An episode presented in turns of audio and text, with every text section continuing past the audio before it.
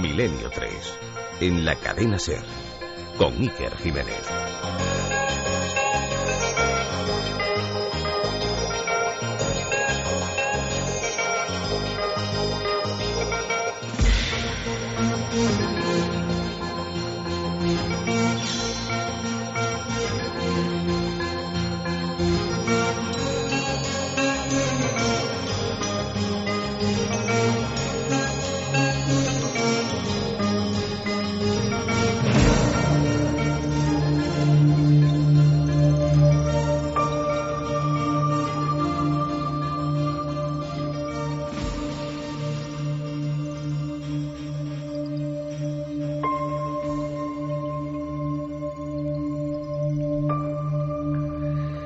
Buenas noches, queridos amigos. La verdad es que, siempre lo decimos, la música tiene un poder evocador impresionante. Escucho estos acordes que Jean-Michel Jarre dedicó al gran comandante Cousteau y recuerdo al mismo tiempo que es la primera música que yo puse en un programa de radio en 1990, un programa que era de misterio. O sea que parece mentira, pero los años pasan, las décadas se puede decir que también pasan, y aquí seguimos intentando contar con el mismo espíritu historias poco frecuentes, historias maravillosas. Se nos había ocurrido hacer un experimento un tanto singular, un experimento en el que vosotros, amigos oyentes, seáis en parte también los protagonistas. Porque han pasado más de 20 años de investigaciones, han pasado 10 años de este programa de Milenio 3 y nunca los componentes de la primera línea de la nave, vamos a llamarlo así, nos habíamos puesto a disposición de vuestras preguntas. En todo este tiempo ha habido todo tipo de entrevistas. Ha habido entrevistas periodísticas, ha habido entrevistas de compañeros y colegas, ha habido entrevistas de seguidores a través de las redes, pero una entrevista directa para la radio. Eso no, no ha ocurrido. Y quizá esta noche, esta noche y no otra, sea el momento.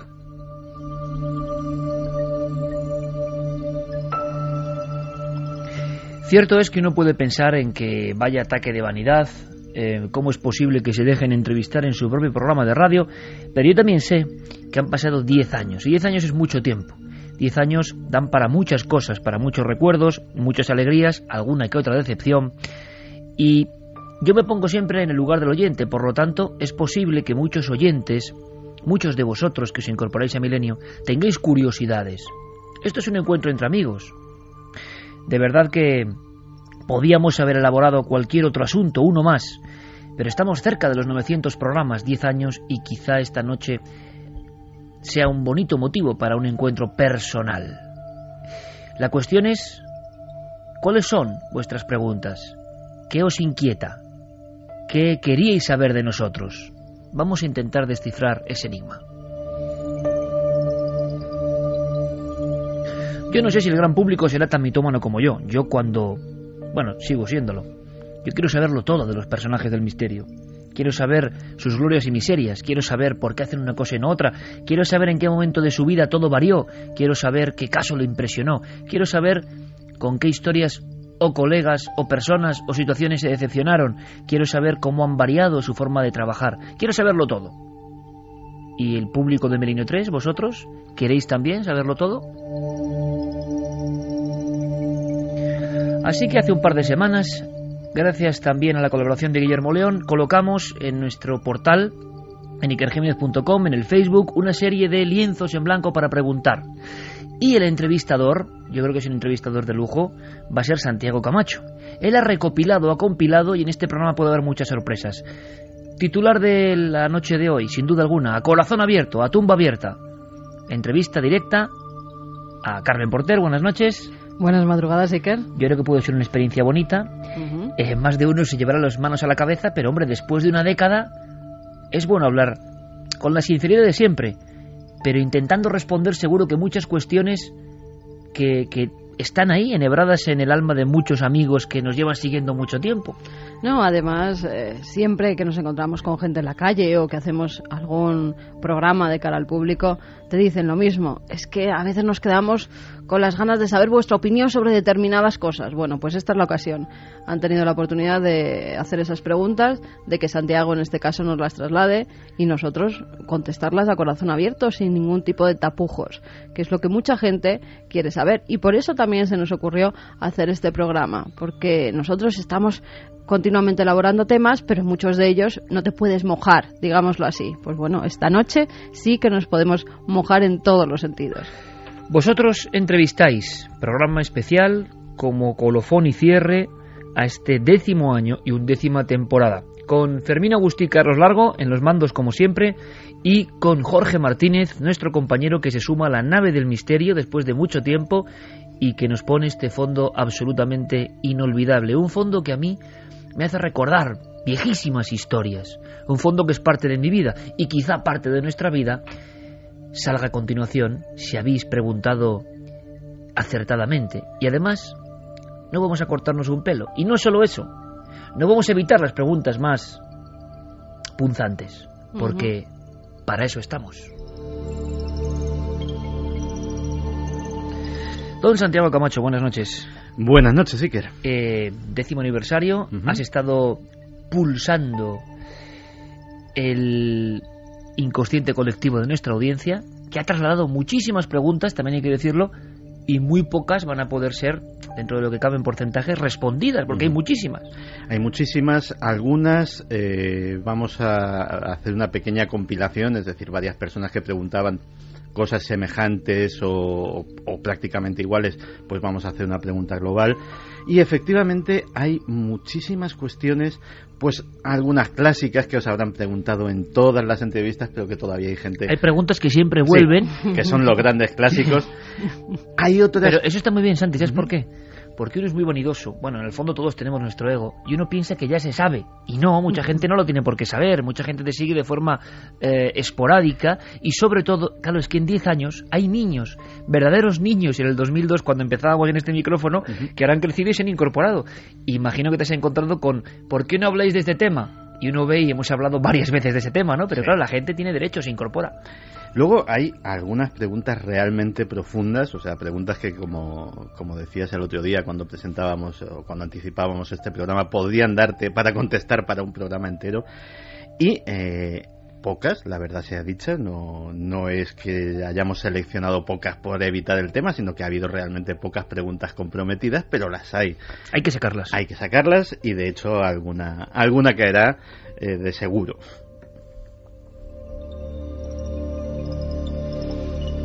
En una ocasión, en estos 10 años, abrimos las puertas de la nave del misterio para compartir con amigos eh, una velada y que nos contasen a viva voz. Pero por vez primera, si aguantamos otros 10 años, quién sabe, igual hacemos otro encuentro. Teníamos teníais 24 horas para lanzar vuestras preguntas directamente.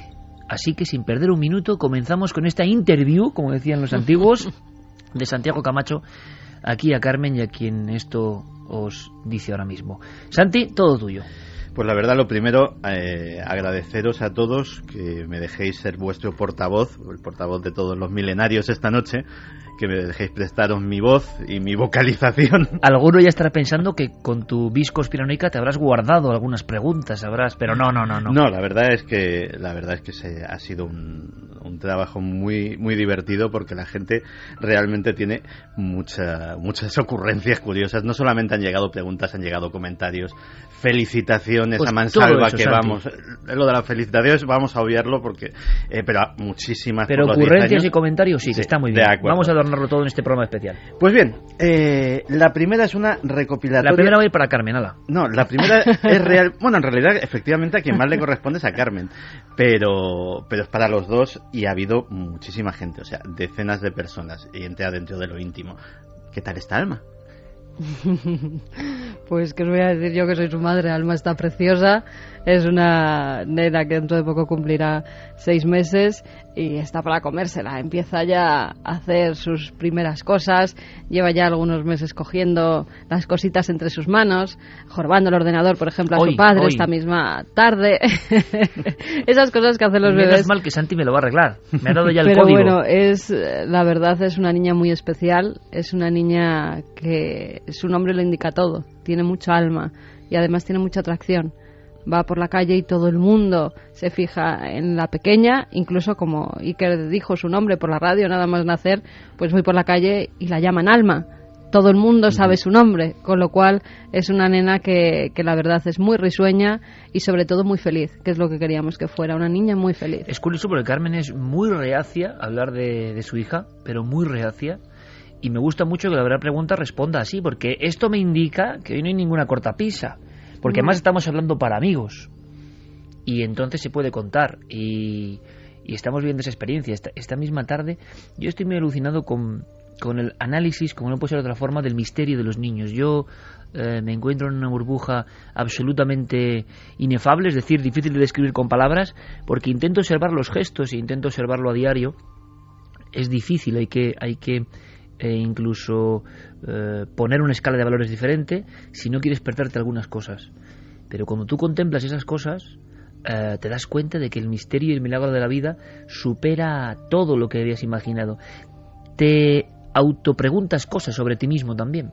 En esta experiencia te autopreguntas cosas de ti mismo porque eres hijo también del mismo misterio. Y desde luego que es una etapa muy bonita y hay mucho afecto, ¿eh? Mucho afecto. La gente le tiene mucho afecto a esa niña, yo no sé, uh -huh. gente que son seguidores y que y que lo comprobamos, ¿no? Desde luego ha sido el, el, el, gran factor cambiante, porque uno sabe que la llegada de un nuevo ser cambia, pero no imagina que cambia tanto, para bien. De hecho, para terminar el, el bloque de, de, Alma, nos preguntaba Rocío que si tu experiencia en la cueva de Altamira eh, había determinado en alguna forma el nombre que le pusisteis a vuestra hija. Claro, yo he comentado en alguna ocasión la experiencia, o he dejado retazos de la experiencia de Altamira, y, y indudablemente, esta oyente, Rocío, uh -huh. yo creo que es una buena detective, porque tampoco hay una hilazón lógica para, para el nombre de tu hija o la experiencia de tu hija, y algo que te pasó en Altamira. Y sí, sí, sí, sí, sí, sin duda alguna. Es más, yo hace poco, eh, reflexionando, que es algo que intento hacer, a pesar de toda esta vorágine, ¿no? De hacer la radio, la tele, de estar con todos vosotros, reflexionando, hay dos momentos absolutamente iniciáticos en mi vida, dos momentos de trascendencia. Una es el nacimiento de mi hija, evidentemente, y todo lo que eso supuso, y todo lo que yo viví o cómo lo viví. Y el otro, no se puede decir al mismo nivel, porque son intensidades distintas, pero sí igual de transformador, es la experiencia que yo tuve en Altamira uh, hace unos tres años, ¿no? Fue hace uh -huh. tres años más o menos, ¿no?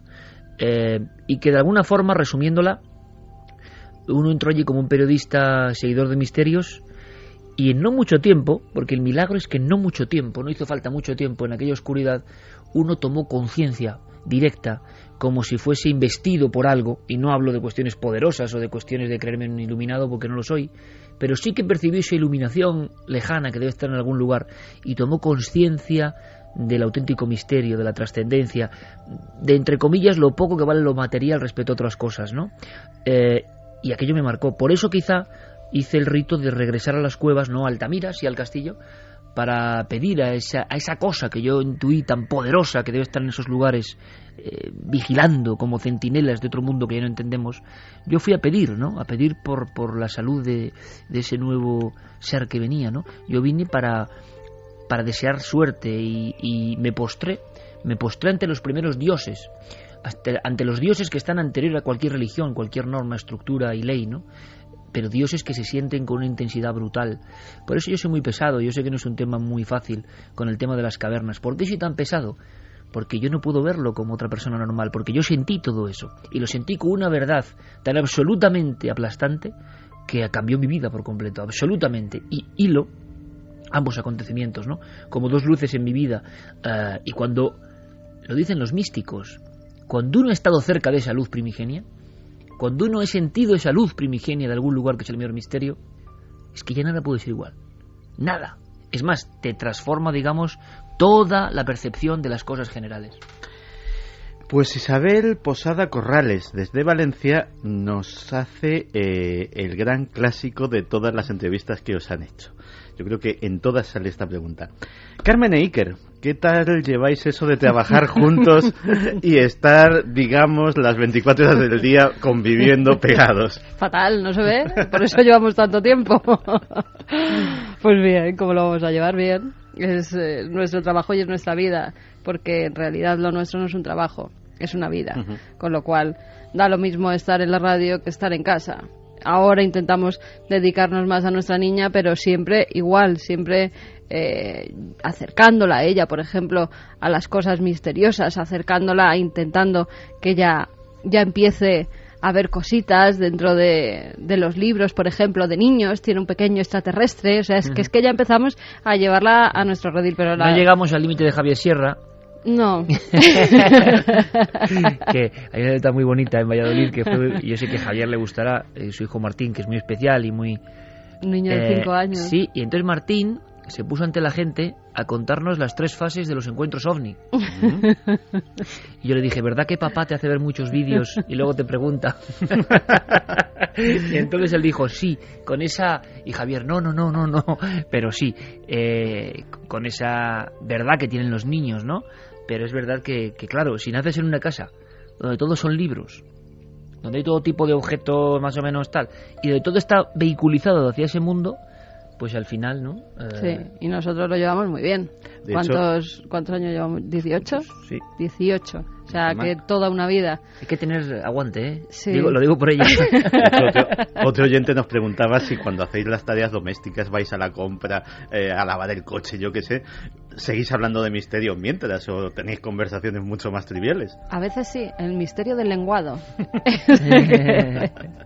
no, hacemos, hacemos la vida también como cualquier otra persona normal, tenemos nuestros momentos, pero bueno, es cierto que en casa también hablamos del trabajo porque no lo podemos dejar de lado, porque es a lo que nos dedicamos y no lo vemos tampoco como un trabajo, es como una conversación Claro. normal, como cuando alguien, eh, un administrativo, llega a su casa y le cuenta a su mujer cómo ha sido el día en el trabajo. Pues nosotros lo que tenemos es que lo compartimos y comentamos las cosas que nos han pasado durante el día, pero es, es normal. Yo sí que, como me conocen los oyentes, yo sí que debo ser un poco pesadilla, porque siempre estoy...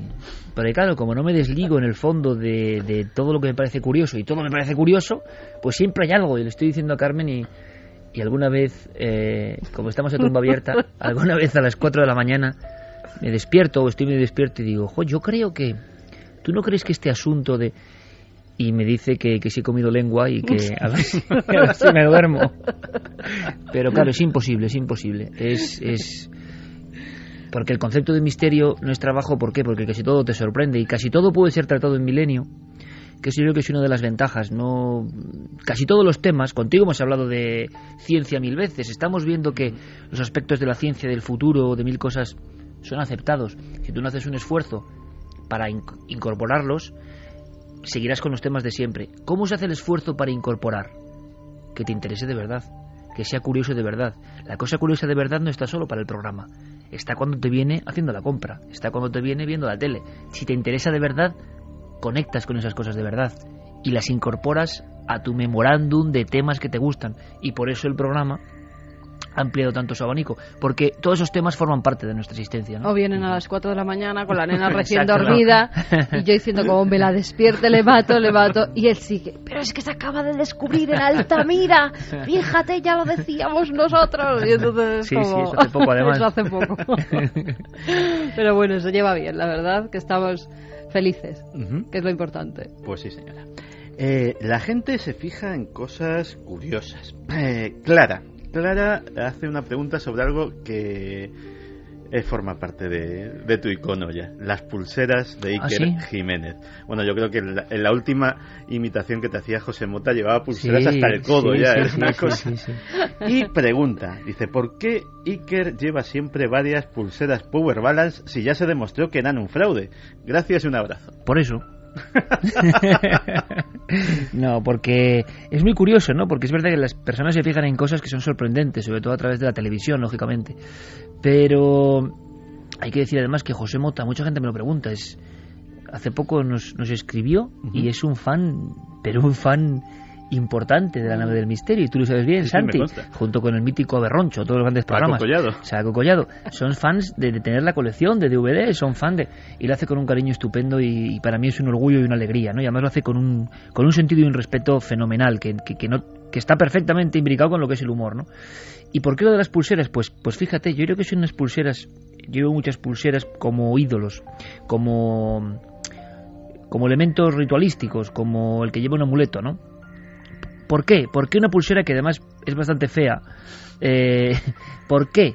Bueno, le ha tocado su momento. Yo recuerdo perfectamente que se empezó a rumorear hace un tiempo que, que eras más flexible y demás, y yo no me lo creía, y además decía que eso era horrendo y que, que no me lo creía. Y entonces, un día me hicieron la famosa prueba de flexibilidad, compré yo tú- las pulseras Sí. y me decías que eso no que eso era horrible que, que me las quitara que las llevaba además todo el mundo que no servían para nada que qué hacía yo con eso Sí, puesto cierto, cierto.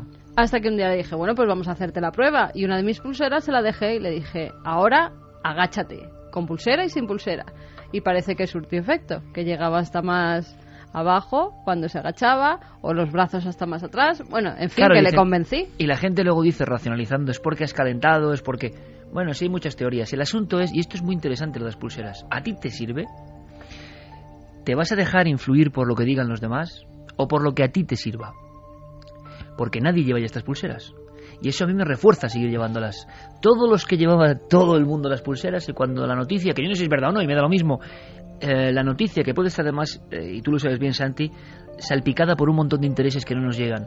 Cuando la noticia da la vuelta al mundo, toda la gente que tiene esas pulseras la- las había convertido en icono de modernidad, o sea, tampoco le dan mucha importancia, vamos, es que las tienen a la basura de inmediato. No vaya a ser que quede yo como un idiota. Entonces, mi postura es que a mí no me importa ser un idiota si yo creo en lo que estoy haciendo, aunque sea el único tipo en el mundo que lleve estas cuatro pulseras, porque a mí me han ido bien. Y si me han ido bien, no tengo ningún temor a estar absolutamente a la contra, porque toda mi vida llevo estando absolutamente a la contra. Y de ahí nace un poco una autorrealización de decir, bueno, estos son mis... tan a la contra que estas son mis amuletos, ¿no? Y solo puedo decir una cosa. Hay dos formas de pensar. Este Iker está loco y esto no tiene ningún sentido, respetable, o a él le han dado suerte de verdad. Como me han dado suerte, ahí está, llevo otro del Circo del Sol y está con esparadrapos y le tengo Sí, que poner Tienes ya todas que- hechas polvo y las otras con las pegatinas quitadas ya casi. Claro, cu- cuando todas- vamos cuando vamos a algún y tú has estado con nosotros hace muy poco con gente de la política, por ejemplo, gente importante que era que luego uno se sorprende de en el en el Congreso, alguien puede decir así nos van las cosas, ¿no? Pero al revés, yo creo que es una cosa muy bonita. Siguen el programa y claro, uno le da hasta digo, qué pulseras, ¿no? Porque no son ningunas pulseras de lujo, ¿no? Sino eh, al contrario. Y bueno, forman un poco eh, una parte de mi ser. Y es curioso porque como me gusta tanto jugar al fútbol, y están Carlos Largo y Fermín Agustí, que son miembros de ese mundo extraño del fútbol en cuarto milenio, que seguimos con mucha fe, pues yo pensé que físicamente iba a estar mejor realmente, ¿no? Luego en el campo se demuestra que no, pero bueno, ahí estamos. No, no, si doy fe de la contumacia numantina de Iker Jiménez con sus pulseras, porque como decía Carmen, a algunas se le ha caído el holograma, que se supone Sí, que era el principio activo del asunto. Pero Es tú verdad. ahí, R. que Vamos R. a ver si encontramos otros amuletos este verano y los cambiamos por, por esas. Vamos a ver, eh, esta, es de, esta es de las más bonitas. Siliane nos pregunta, os pregunta, perdón, ¿qué le preguntaríais a Dios si lo tuvierais cara a cara y solo os permitieran hacer una única pregunta? Una única pregunta. Una pregunta tiene que ser. Bueno, le pod- si queréis aprovechar vuestro turno de hablar para comentarle algo también. Pero vamos, los oyentes y yo creemos que algo de curiosidad de, de lo que sabe Dios pues, alguien puede tener, ¿no? No, no, no me Es pases la difícil, pelota a ¿eh? mí tan, tan pronto. Si, si tuviéramos a Dios es delante, complicado. Es que hay tantas cosas que preguntarle. Llega como en una película célebre de Hollywood, es eh, Morgan Freeman eh, con un traje blanco y yo soy Dios, os lo demuestra. Te dejo hacerme una pregunta. eh, yo es que no le haría una pregunta, sinceramente, no le haría una pregunta. Ujú. Seguramente si uno está ante Dios, no, ¿qué te va a interesar? Eh, ¿Qué le vas a preguntar? Preguntar, no quiere decir que sea un genio que se aparezca y te dé un deseo, ¿no? Y te lo conceda. Si tú ves esa luz primigenia, porque Dios no tiene por qué ser un señor con barba, ¿no? Como lo tenemos en la iconografía. Puede que sí, no lo sé, pero si tú ves esa luminaria, esa especie de poder, ¿yo qué le diría? Yo sé muy claro lo que le diría, lo que le diría, pero no sería eh, una pregunta, no, no, no sería tan absolutamente vanidoso de intentar sacarle algo a cambio de ese encuentro, ¿no? Yo le diría gracias, yo le diría gracias, y por supuesto le diría que sabía que existía, que yo sabía que tú existías, y que esta realidad que representas existe. Nada más. Pues es que es muy complicado, es que es una pregunta... Sí, más que nada es lo que ha dicho Iger y yo en todo caso no le preguntaría por, por cosas filosóficas o del mundo tal. A lo mejor le preguntaría por cómo están los familiares que ya no tengo a mi lado. Eso sí, Eso. me interesaría saber cómo están. Estupendo. Otra de las de las profundas, que es además eh, la adelantaba la primera noche que hablamos de, de este futuro programa. Ramiro os pregunta si os afectan vuestras creencias, el dedicaros al misterio, el vivir de una forma de vida alternativa, digámoslo así, al común de las personas, ¿Os afecta en vuestra vida diaria? Eh, si veis la vida de otra forma, si vais por el mundo de otra forma que los que no creen en el misterio, si observáis las noticias, la televisión, eh, el mundo en general con otros ojos.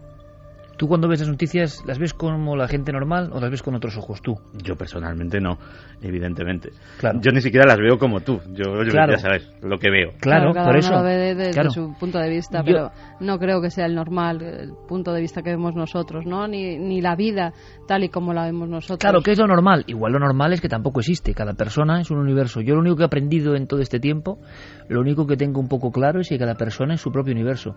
Lo que pasa es que nos intentan convencer, y es muy bonita esta entrevista, Santi, porque pasamos de cosas que parecen anecdóticas, puede que no sean, a cosas muy profundas, ¿no? Y lo que espero es que no cansemos a la audiencia y que cada uno extraiga su conclusión y que muchas preguntas puede que estemos de acuerdo y otras en desacuerdo, ¿no? Pero yo lo que he aprendido en todo este tiempo, en este camino del misterio, que en el fondo es un camino iniciático, no tengo la menor duda, es una serie de pruebas para algo.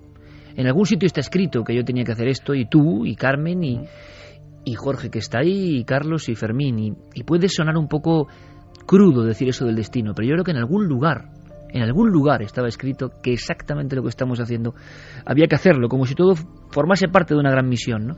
Y en cierto momento me he dado cuenta de que cada individuo es un universo absolutamente diferente del otro. Que tú y yo, Santi, viendo el mismo programa, incluso percibiendo este estudio, estamos viendo dos realidades diferentes.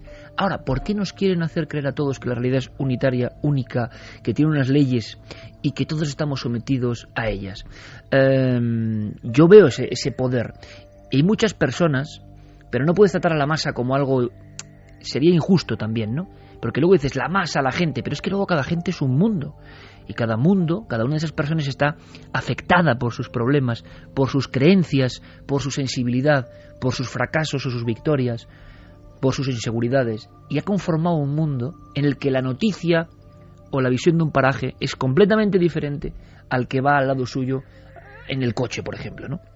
Pero yo lo que tengo muy claro es que la visión que yo tengo de la vida no es la ordinaria o no es la más comúnmente repetida. Pero de todo esto se puede hablar tan largo y tendido, ¿verdad? Estamos metiéndonos, y me gusta, Santi, me gusta. Eh, nuestro público, como no puede ser de otra forma, ha ido a matar en el buen sentido, ha ido a preguntar cosas clave. Y, y vamos a seguir avanzando en todo esto. En esta entrevista, pues quizá la más especial, a la que nunca hemos respondido.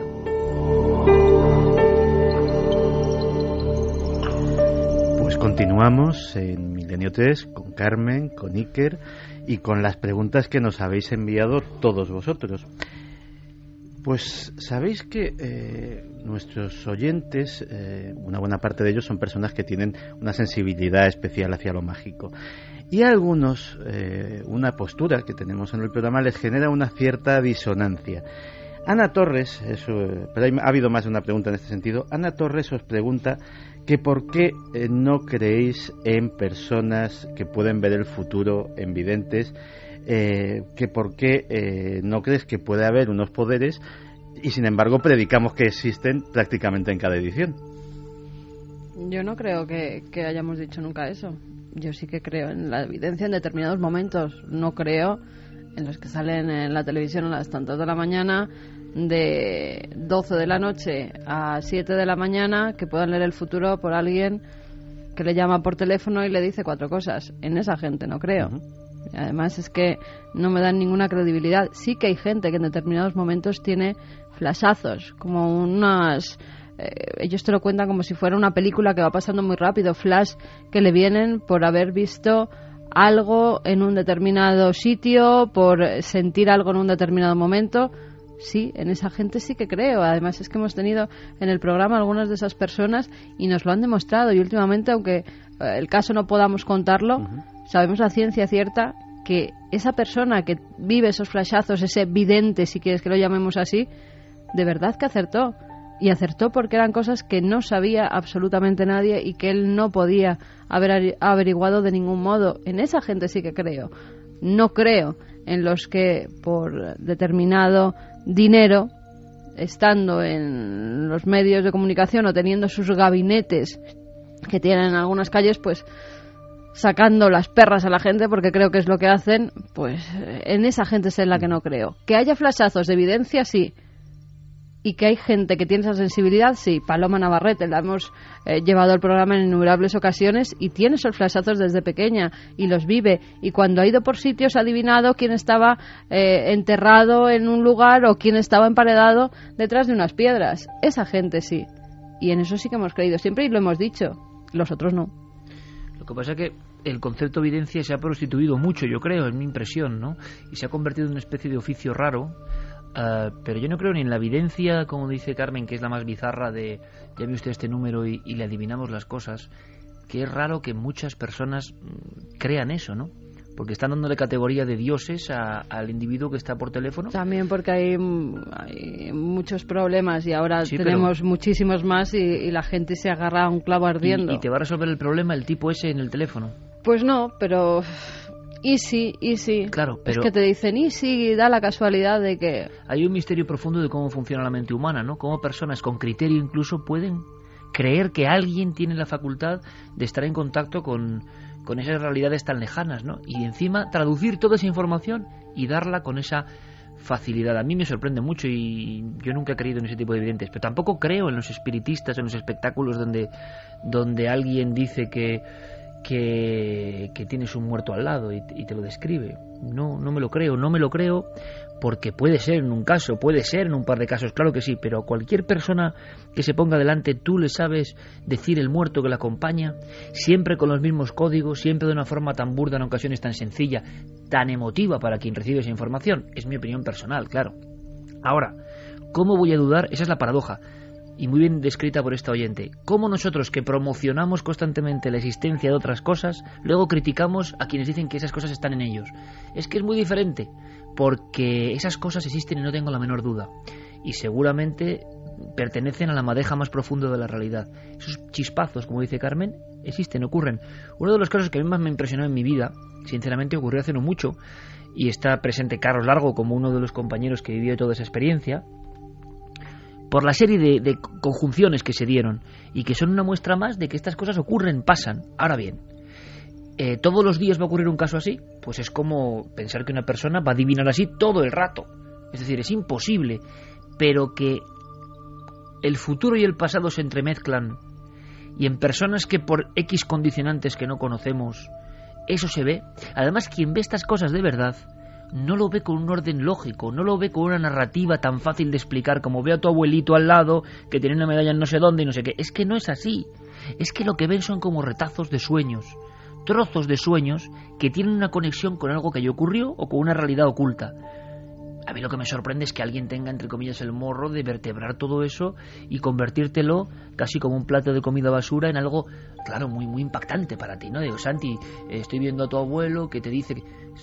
Es, es que la conexión con el más allá, si es que se puede producir en ciertos momentos, no tiene que ser tan sencilla. Entonces la gente que está más próxima a la verdad ve como cosas, ve palabras, ve retazos, ve figuras, ve significados. Es como estar viendo un sueño en vida y resulta que ese sueño en vida tiene una conexión con esa realidad.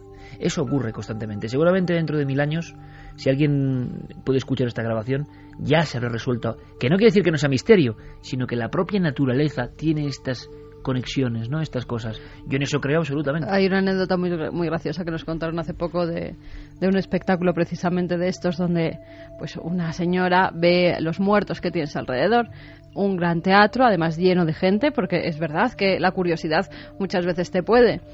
Y la señora que se acerca a una grada muy determinada y le dice, estoy viendo a tu abuelo que era de tal forma, tenía el pelo eh, oscuro, los ojos claros, medía aproximadamente un metro setenta y de repente la persona que estaba diciéndoselo pues no, no lo asimilaba con nadie, con su abuelo. Pero tres filas más abajo se levanta una señora completamente en éxtasis gritando ¡Es mi muerto! ¡Es mi muerto! porque creía que había descrito a su abuelo queremos creer en lo que más o menos pues nosotros eh, tenemos ganas de contactar con nuestros seres queridos, con las personas que, que se han ido, que ya no están, queremos saber si están bien. Y eso hace que esta gente acuda a los espectáculos, que intenten llamar para ver si les dicen que el problema que tiene su hijo que se va a resolver, que dentro de poco va a encontrar trabajo. Y ahora con la crisis es verdad que todos estos gabinetes se están forrando porque siempre en tiempos de crisis son los que más ganan, porque la gente se agarra a un clavo ardiendo. Sí, porque pero en todo. El pensamiento mágico de fondo, pero es tan sencillo que no quiere decir que esta señora, por ejemplo, u otras señoras no tengan cierto don, ¿eh? Ojo. En determinados Y momentos. que no sean capaces de verdad de Mm. ver, que yo no estoy diciendo que no, ¿eh? No, no. Yo estoy, es más, estoy seguro que algunas de estas personas, algunas muy populares, tienen ese don. Mm. Estoy seguro que de vez en cuando ven. Ahora, lo que no ves es todo el rato, ni lo que ves es tan sencillo de contar, ni lo acomodas a algo tan fácil de interpretar. Pero que muchas de estas personas ven, hay mucha más gente que ve de lo que pensamos. ¿eh? Mm. Y los niños es espectacular.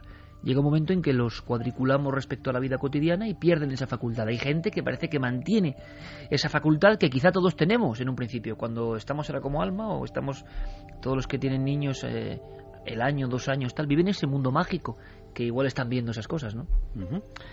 Querías preguntas comprometidas, ¿no? Pues agárrate a la mesa.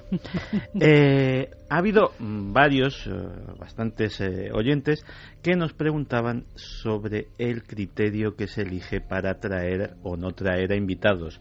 ¿Por qué no traíamos a tal o cual investigador? Han salido media docena de nombres. Si había gente vetada en Milenio 3 y muy insistentemente dos nombres en concreto, Salvador Freisedo y Juan José Benítez. Mm, es que para mí son dos mundos completamente diferentes, ¿no? Eh, absolutamente diferentes. Salvador Freixedo apenas le conozco, es un autor que fue jesuita y que tuvo un, un, un enorme impacto en su momento en Sudamérica. Bueno, en Puerto Rico, por acusaciones contra la Iglesia. Por otro lado, habló de ovnis y, en mi opinión personal, sus teorías eran muy bizarras pero era un escritor muy interesante, muy comprometido y es un hombre con mucha energía. Ahora, eh, ¿qué ha ocurrido? Que algunas veces que hemos intentado llamarle alguna vez, Mm. pues tenía pretensiones económicas que la radio no puede... No hemos hablado con él nunca Claro. directamente porque siempre hablábamos con, con su mujer, pero claro, en la radio no se paga por una entrevista. Y había veces pues que ellos creían que sí y por eso no hemos llegado a un acuerdo y al final no, no ha podido intervenir. Además que Salvador, bueno, tiene unas teorías muy, muy, muy, muy, vamos a decir, radicales, ¿no? Y algunas no las comparto. Benítez no tiene nada que ver, porque Juanjo Benítez, yo lo he dicho muchas veces, para mí es mi maestro y lo será siempre hasta que me muera, o sea, la persona que varió mi forma de ver las cosas y por eso hago lo que hago. Eh, es más, creo que no hay nadie que ni siquiera se aproxime a, lo que Juanjo hacía, con esa fe indestructible y con esa forma de enfrentarse al mundo. Yo creo que, que muchos somos hijos de, en mi generación, de eso, pero yo muy especialmente. Es verdad que hubo un momento en que mm, Juanjo, a raíz de, un comentario que se hizo en este programa, además, yo creo que, que, bueno, pues se sintió quizá más molesto. Yo espero que no, sinceramente espero que no. Pero era una cuestión en televisión española que los más jóvenes no, no recordarán ya, con unas ruinas en la luna, una filmación que era una recreación. Nosotros dimos nuestra opinión imagínense los amigos de Milenio cómo puedo dar una opinión de Benítez, ¿no? Siempre no solo con el respeto, sino con el afecto, el máximo cariño, porque es una persona que me ha ayudado mucho. Pero, bueno, a veces pasan estas cosas, ¿no? Y, y- y es verdad que Juanjo está bastante recluido y bastante en sus mundos, ¿no? A mí me da igual, es decir, yo. A mí me gustaría mucho tener a Benítez y yo le lanzo la, la posibilidad, ¿no? Ojalá podamos entrevistarle, pero él ha reducido drásticamente sus apariciones en medios, la selecciona mucho y, y esa es la única realidad. Para mí la que importa es que JJ Benítez es mi maestro. Reconozco en él a mi maestro. Entonces, lo demás está de sobra. Las cuestiones humanas es que me parecen nimias comparado con eso, ¿no? Pues eh, hemos hablado de vetos. eh, José Ángel López le da la vuelta a la pregunta. ¿Os habéis sentido alguna vez en alguno de los medios en los que habéis trabajado eh, coaccionados de alguna forma para dar o no dar, para modificar de alguna forma un contenido, una información? Nunca. Nunca. Y mira que hemos trabajado en, en varias radios, en las televisiones también hemos trabajado en varias. Nunca.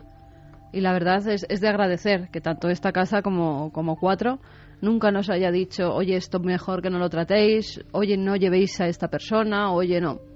La verdad es que eso sí que hay que agradecérselo a estos medios porque nunca nos han coaccionado para nada. Bueno, a mí sí me han hecho alguna sugerencia un par de veces de algunos invitados, pero que era tan lógico y eran errores míos por no estar yo muy metido en el tema de la política y todo eso que no me interesa. Entonces ocurrió la paradoja, y se puede contar ahora, hace muchos años en la SER, de que yo traje como invitados a personas que, que tenían una diferencia absolutamente radical ideológica, ¿no? Mm. Con la, SER. Con la línea editorial. Puede ser el caso de César Vidal, por ejemplo. César Vidal, que, que claro, yo mm, le, le he consultado dos o tres veces y estamos hablando a tumba abierta, ¿eh? Eh, in- ha intervenido en Milenio y con muy buenas palabras y nosotros hacia él por una cosa muy sencilla, porque yo no hablo de política, oiga, eso ya es otro misterio que entra en otros lares, pero era el máximo especialista en un par de temas, Lincoln en concreto y eh, unas cuestiones, si no recuerdo mal, sobre Jack el Destripador. En aquel momento, los mejores trabajos, y yo así lo dije aquí en, en la dirección, es que yo llamo a lo que a mí me parece el mejor. Yo no sé de política, señores, yo no sé de política. Ahora, la cadena ser de inmediato, eh, bueno, pues hasta casi con risas, ¿no? Y uno lo entiende y además lo comprende. Si resulta que tú no sabes y estás invitando a gente que está en la guerra grupal, que siempre hay mediática con estos temas, tirándose las trostas a la cabeza, pues yo lo entiendo perfectamente que me digan, Iker, hombre, ¿cómo has traído este tipo? Más que, oye, imposible a partir de. o, o cualquier tipo de sanción, ¿no? Para nada. Y yo tengo que decir una cosa: la cadena ser tendrá virtudes y defectos como todos los medios grandes. Quizá por la rareza de los temas que tocamos, nos sentimos muy marginales, muy queridos por el público, pero marginales en el aspecto de las grandes disputas que sí que deben existir en el mundo de la radio, que son la política, la Claro. economía, el deporte. Nosotros, como somos tan raros, yo Es creo que dicen, pasado- bueno, que, que- que cuenten, ¿no? Ha pasado por el programa todo tipo de personas con todo tipo de, Y así debe ser.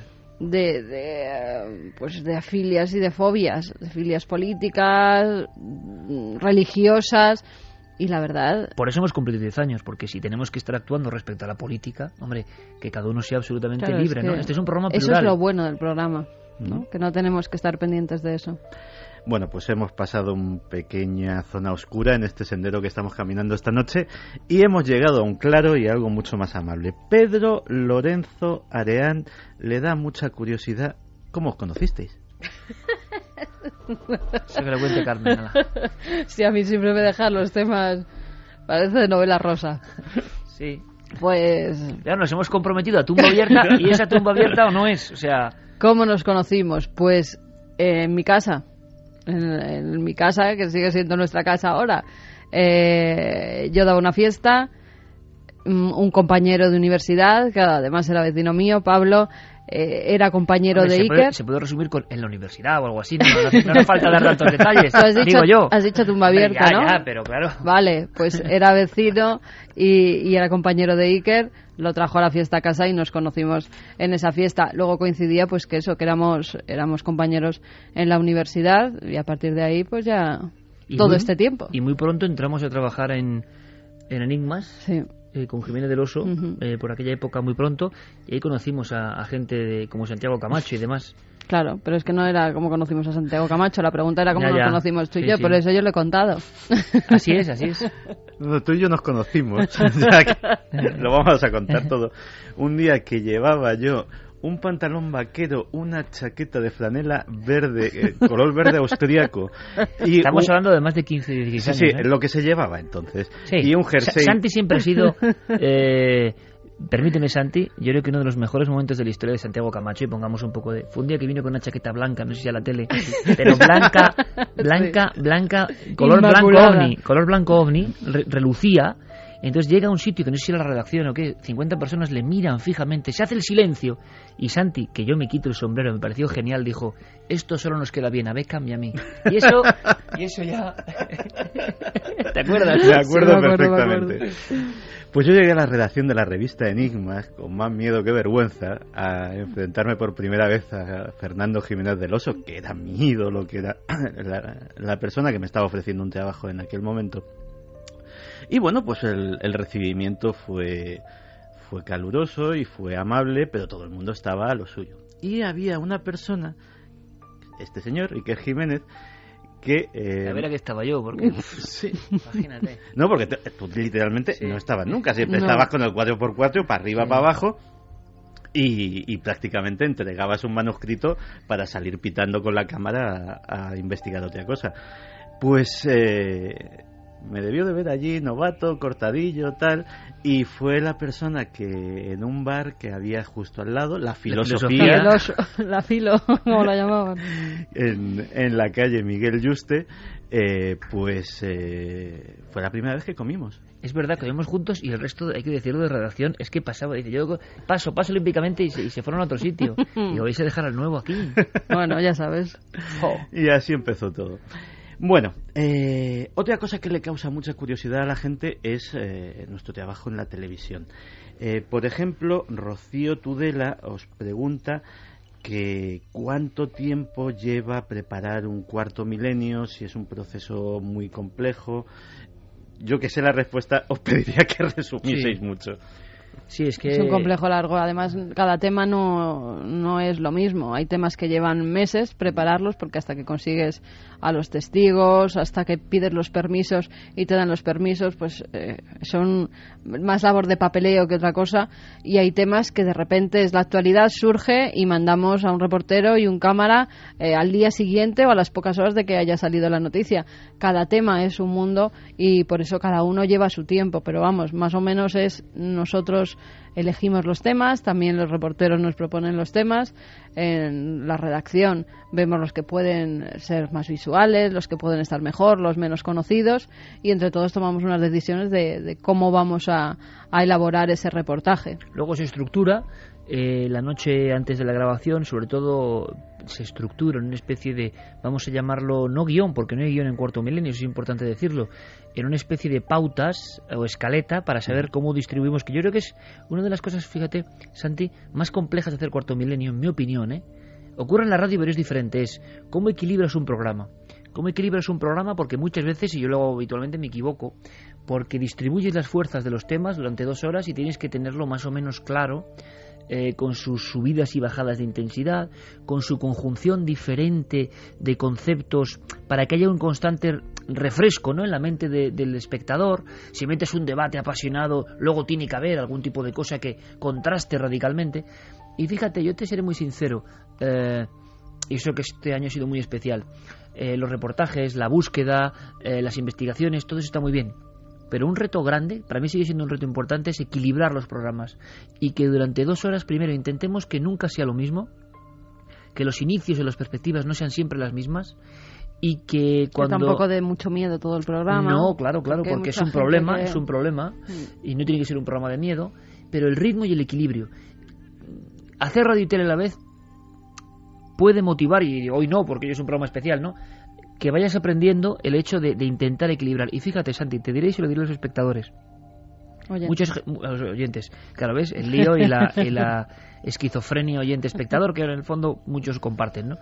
Eh, una de las grandes claves del éxito del programa de televisión, quizá del de la radio también, y yo lo voy a decir como lo siento, claro que son los casos, claro que son el equipo, claro que es nosotros, pero una de las claves, una de las claves importantes y que la gente no quizá se fija en ello es la estructura, la capacidad visual, narrativa, teatral, si quieres, para algunos, de coordinar elementos de diferente densidad expositiva y hacer que esa, esa narrativa, esa novelesca de dos horas, tenga un sentido y provoque sorpresas incluso inesperadas en el, en el espectador.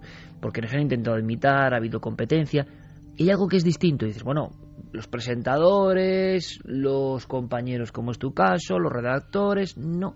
También hay algo que es el ritmo narrativo. Es como si un escritor escribe de una forma las novelas. Es difícil que lo haga de otra forma. Incluso aunque él mismo intente ponerse un reto, va, la cabra tira al monte. Entonces nosotros, nosotros o este equipo, este símil que podría ser un equipo, no sé, de fútbol, no sé cómo llamarlo, tiene un estilo. Tiene un estilo. Eh, no vas a venir, hombre, si viene otro entrenador, cambia el estilo radicalmente, será otra cosa. Pero tiene un estilo y cada peón, cada futbolista sabe bastante bien cuáles son eh, sus formas de proceder, su forma de, de, hacer las cosas. Yo puedo tener el mérito de, de que ese sí que es un mérito importante, de intentar coordinar todo eso, porque a veces incluso el futbolista no lo entiende. ¿Sabes que ese mismo símil lo ponía yo en una entrevista que me consta que no has leído, que me hicieron hace muy poco unos, unos amigos de internet, del misterio. Futbolístico, bueno, pues sí, sí, es que, es que hay mucho de eso. sí, porque es un equipo eh, y, como en todos los equipos de fútbol puede haber los problemas de egos, problemas de por qué salgo tanto y luego salgo menos. No, pero ahí decide el entrenador, ¿no? Claro, pero el, entrenador, el entrenador se puede equivocar, puedes perder, puedes ganar. Concretamente era una pregunta sobre eso, de sales más, sales menos, ya sabes, ese tipo de cosas. También así comprometidillas, ¿no? Sí, y yo decía, decía, mira, aquí tenemos un mister El Mister, además, encima nos está llevando de título en título y el Mister sabe si te tiene que te mandar tirar un penalti o te deja en el banquillo. No, el Mister lo que pasa es que no sabe a veces. Pero en el Mister hay que confiar. Claro, eso sí, el Mister, el Mister a veces actúa por intuiciones como ocurre, en- estamos en la Eurocopa prácticamente, ¿no? Eh, estamos ahí en un momento importante. Bueno, pues ¿qué ocurre con el Mister?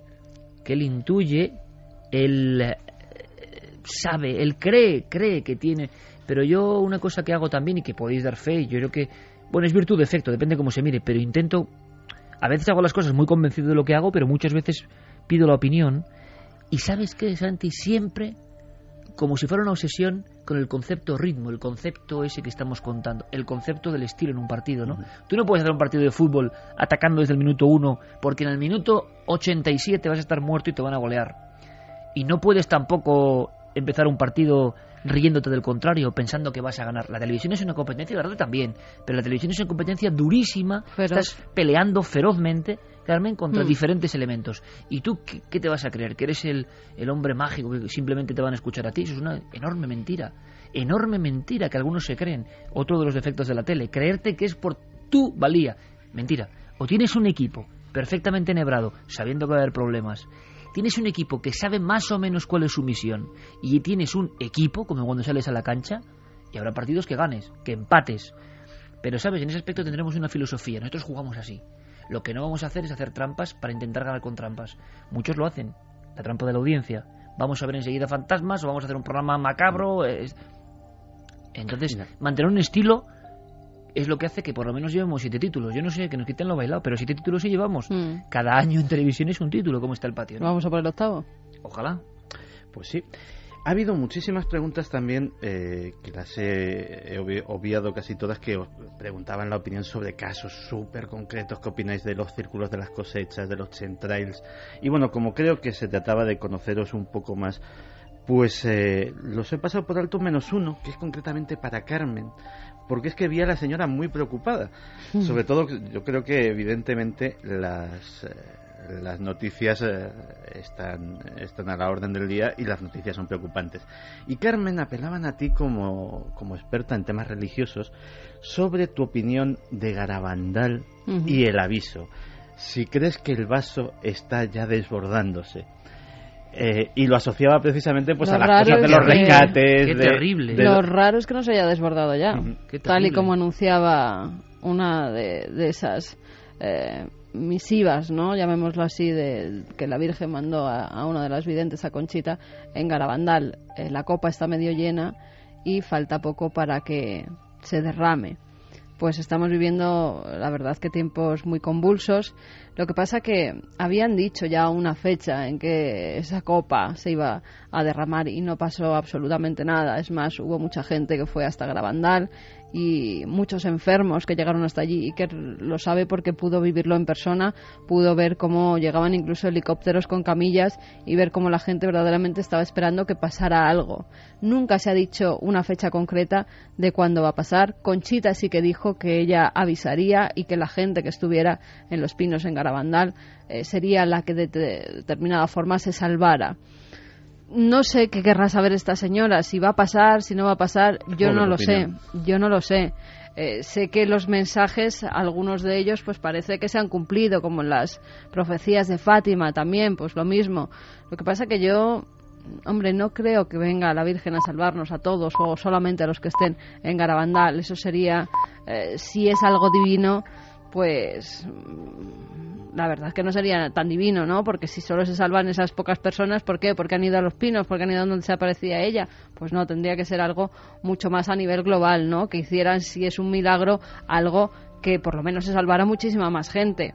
Con lo cual yo estaría tranquila. Estas eh, visiones, estas profecías, pues son un poco para alertar a la gente que tiene que ir haciendo lo mejor, que tiene más que acercarse a la religión, a la Virgen, a orar, pero no que vaya a venir tal castigo que acabe con todos menos con los creyentes en Garabandal. Y por contrapartida, Miguel Macián te preguntaba a ti concretamente, Iker, cuál es tu opinión sobre el 2012. También anda el hombre un poco preocupado con las noticias y la casualidad de que todo esté pasando precisamente en esta fecha. Hombre, realmente esa es la casualidad. Yo me reía, bueno, me reía, yo no me suelo reír de las cosas porque tengo un respeto por todo lo que sea misterio y sobre todo culturas antiguas, ¿no? Eh, pero no sé por qué nunca me encajó bien esto de los mayas. fíjate, no es una... A mí que me interesan muchas culturas desaparecidas, luego también es otro misterio, ¿no? ¿Por qué afinidad con unas cosas y con otras no? Pues no lo sé, pero no me han interesado especialmente los mayas, quizá porque no he estado allí en ese lugar, ni he, ni he rebuscado entre sus piedras, ¿no? Pero cierto es que a mí me parecía una barbaridad eso del 2012 y todo el milenarismo asociado a la profecía del fin del mundo. Bien es cierto que estoy bastante sorprendido porque la carambola del 2012 y lo que está ocurriendo en el mundo no se puede, tú lo sabes bien Santi, asemejar a ningún otro año cercano al 2012. O sea, los cambios, el vértigo social, la revuelta social, el vértigo económico, el poner en peligro un sistema no solo de creencias, sino de estructura de la sociedad capitalista en este caso, eso no ha ocurrido en los últimos 50 años y viene a ocurrir en el 2012. Hombre, cuando menos es como una jugada maestra, suerte, casualidad, azar, es mejor pensar que sí. Es difícil creer que los mayas, eh, lo de siempre, ¿no? Tenían una máquina para qué? Para saber qué iba a de dónde viene esa información. Los dioses les dijeron que en el 2012 iba a pasar esto. Eso no puede ser. Creo yo que no puede ser. Los dioses dicen cosas, no creo que sean que en el 2012, hace 1500 años, va a pasar esto. Es como un poco absurdo. Es un poco absurdo. Ahora, hay una carambola ahí tremenda. Hay una carambola curiosa. Tú podrías responder mejor a esto. Tú has hecho un libro ahora sobre todo el asunto económico eh, y todo lo que está operando. Es como si aceleración de acontecimientos. Aceleración de Claro, pero tampoco hablaban del fin del mundo, hablaban de, de, un cambio de era, ¿no? De un cambio de mentalidad, de, de, algo que iba a acabar con lo establecido. Yo creo que las estructuras establecidas son tan fuertes, sinceramente, tan fuertes, tan tan cimentadas durante décadas que es difícil que algo rompa, ¿no? Una forma de vivir uh, y una forma de ver la realidad. Si es que ya la televisión, los poderes eh, de los mensajes, de los más media, lo que piensa el hombre, el ser humano moderno, está tan estructurado, está tan guiado por una serie de instintos que es difícil que ahora venga otra nueva era de qué tiene que haber entonces realmente un cataclismo. Claro, pero cuando los mayas hacen estas predicciones no tienen ni idea de los más media, de lo que está pasando ni de nada. Ellos por los astros y por no, lo que yo veían. creo que es una pura casualidad, ¿eh? Y por lo que veían mí. es, por lo que decían que en esta época era cuando iba a haber un cambio, algo que no iba a generar el fin del mundo como se ha vendido, que, que además ha habido ya incluso suicidios de gente creyendo que el fin del mundo estaba bueno, cerca, con lo cual es ¿no? muy peligroso. Pero sí que es cierto que, que puede ser que esto sea un cambio porque lo estamos viviendo, un yo, cambio de mentalidad sí. de lo conocido a lo que va a pasar y lo que nos va a hacer pensar. Pero claro, pero la gente dice cambio de mentalidad 2012. Es verdad que hay una aceleración muy concreta, pero no ha habido cambio de mentalidad en el 68, no ha habido cambio de mentalidad en el 75, no ha habido es decir, es que estos cambios siempre están. Ahora con la crisis económica y poniéndose en tela de juicio muchas cosas. Pero si los dioses están y de vez en cuando hablan con los seres humanos, tienen esas entrevistas como hoy, ¿no? Pero entre dioses y seres humanos van a decir un mensaje como ese. Es que es tan... Es como si ahora tú te encuentras con Dios, lo que decíamos antes. No, no es que el 4015 va a pasar no sé qué. Es como tan absurdo. Eh, será para otra cosa, para que aparezcan los dioses, ¿no? Es una gran carambola para mí. Ahora, una carambola que estamos viviendo y que esperemos que no se agrave y que no la agrave el ser humano, que es lo peor. Pero de verdad que es curioso, ¿no? Ahora, para mí, para mí, una curiosidad. No es precisamente el enigma de los mayas el que me parece más... No, no, creo que sean los mayas los que estuvieran más cerca de esos dioses. Creo que hay otras culturas que estuvieron mucho más cerca de ellos, entre ellos los habitantes de Cantabria hace miles de años, eh, Beatriz Mato Sánchez, que por la foto es muy joven y debía de ser una de esas niñas que eran muy pequeñas cuando, cuando comenzamos, pues, eh, claro, alguna vez lo hemos contado, pero a ella no y a la gente de su edad tampoco. Nos da la enhorabuena, es una fiel seguidora y su pregunta es ¿cómo nacieron Milenio 3 y Cuarto Milenio? Apostilla, ¿cómo se os ocurrió la idea? He tenido que rebobinar en el cerebro, fíjate, de repente he dicho, uy, ¿cómo fue todo aquello, no? Cuenta, cuenta. Pues, eh, ¿Cómo nació Milenio 3? Que es la raíz, ¿no? Uh -huh. De que luego nazca Cuarto Milenio. Pues pues precisamente ahora mismo arriba, uh, muy cerca de donde estamos, eh, yo me venía a la radio, y algunos compañeros lo recordarán, de 4 o 5 de la madrugada para hacer una sección con Roberto Sánchez, si amanece nos vamos. Además, yo voy a contar una cosa que nunca he contado, que nunca he contado y que es muy curioso. Yo había sacado un libro que se llama Enigmas sin resolver, que era mi primer libro y que era un poco las andanzas en la revista Enigmas. Y sabéis qué curioso, que me llamaron casi todas las radios menos la SER, y yo quería ir a la SER. Entonces, me llamaron casi todos menos la SER. Y yo decía, pero ¿por qué demonios no me llama la SER? la COPE, Onda Cero, la SER no. Pero hubo un día que un muchacho, un chico, bueno, mayor que yo, pero entonces yo creo que todavía casi un muchacho, Alberto Granados, eh, me lo encontré aquí y en un programa de José Luis Arriaza, un programa local para Madrid, me trajo para hablar de enigmas sin resolver. Yo salí muy contento, fue una entrevista muy breve y es lo que pasa muchas veces, intentas contar muchas cosas, no decir, bueno, aquí estoy yo, ¿no? Os hablo del año 99, o sea, faltaban tres años para Milenio 3. Pero fue mi conexión con la SER y yo cuando salí me acuerdo que tuve la sensación de que esa casa en Gremio 32 íbamos a volver más. Pero era la, radio donde nunca habíamos estado, donde no sé por qué no nos habían aceptado, ¿no? O no había surgido. Y entonces con Alberto hicimos un verano, que esto la gente no se puede acordar, ya es arqueología de la radio, en el año 99. Y en ese verano Alberto me propuso eh, ir y contar capítulos de mi libro. Y creo que tuvo su impacto, por lo menos era algo diferente, ¿no? Y hacía mucho tiempo en la SER que no se hablaba de misterios. A raíz de eso, esto de la concatenación de hechos, ¿no? Eh, se pone en contacto conmigo en el año 2000 Roberto Sánchez y me ofrece una pequeña sección en la madrugada. Yo venía muy contento de 4 o 5 de la mañana a la SER, pensando que esto iba a ser un bullicio de gente de arriba para abajo, el periodismo que uno ha visto en la televisión, ¿no? Pero no, no. Estaba un poco aquí, estábamos Carlos Nicolás y yo, el técnico, esas horas bastante no solas. Claro, esas horas, sí, a esas horas todavía no habían llegado la gente del Hoy por Hoy, que llegaba un poquito más tarde. Yo sí me que había con gente Iñaki a trabajando veces. con informativos, sí. Bueno, sí, pero impresión, ¿no? no. Venía aquí muy serio con los papeles a la radio y yo me lo cruzaba en aquellas madrugadas y la sensación que teníamos es que era un, idón- era un, era un ambiente idóneo ¿eh? para hacer el programa. Estaba yo solo, apagábamos todo como hacemos hoy con Milenio 3 y solía estar Carlos Nicolás en la, en la técnica y, Albert, y Alberto y Roberto Sánchez nos llamaba. Y aquello tuvo su eco porque, eh, y esto lo voy a contar porque no, hasta con los mm, guardias de seguridad, los vigilantes, que con nosotros siempre han tenido mucho afecto en esta casa, yo me acuerdo que bajaba y les decía, joder, ¿Tú, no crees que esta sección, fíjate cómo era yo, ¿eh? Tú no, al, hombre que está ahí en la puerta, el pobre aguantándome, tú no crees que esta sección es, es- se podía hacer un programa. Pero si de tres a cuatro repiten un programa, no se podía hacer un programa.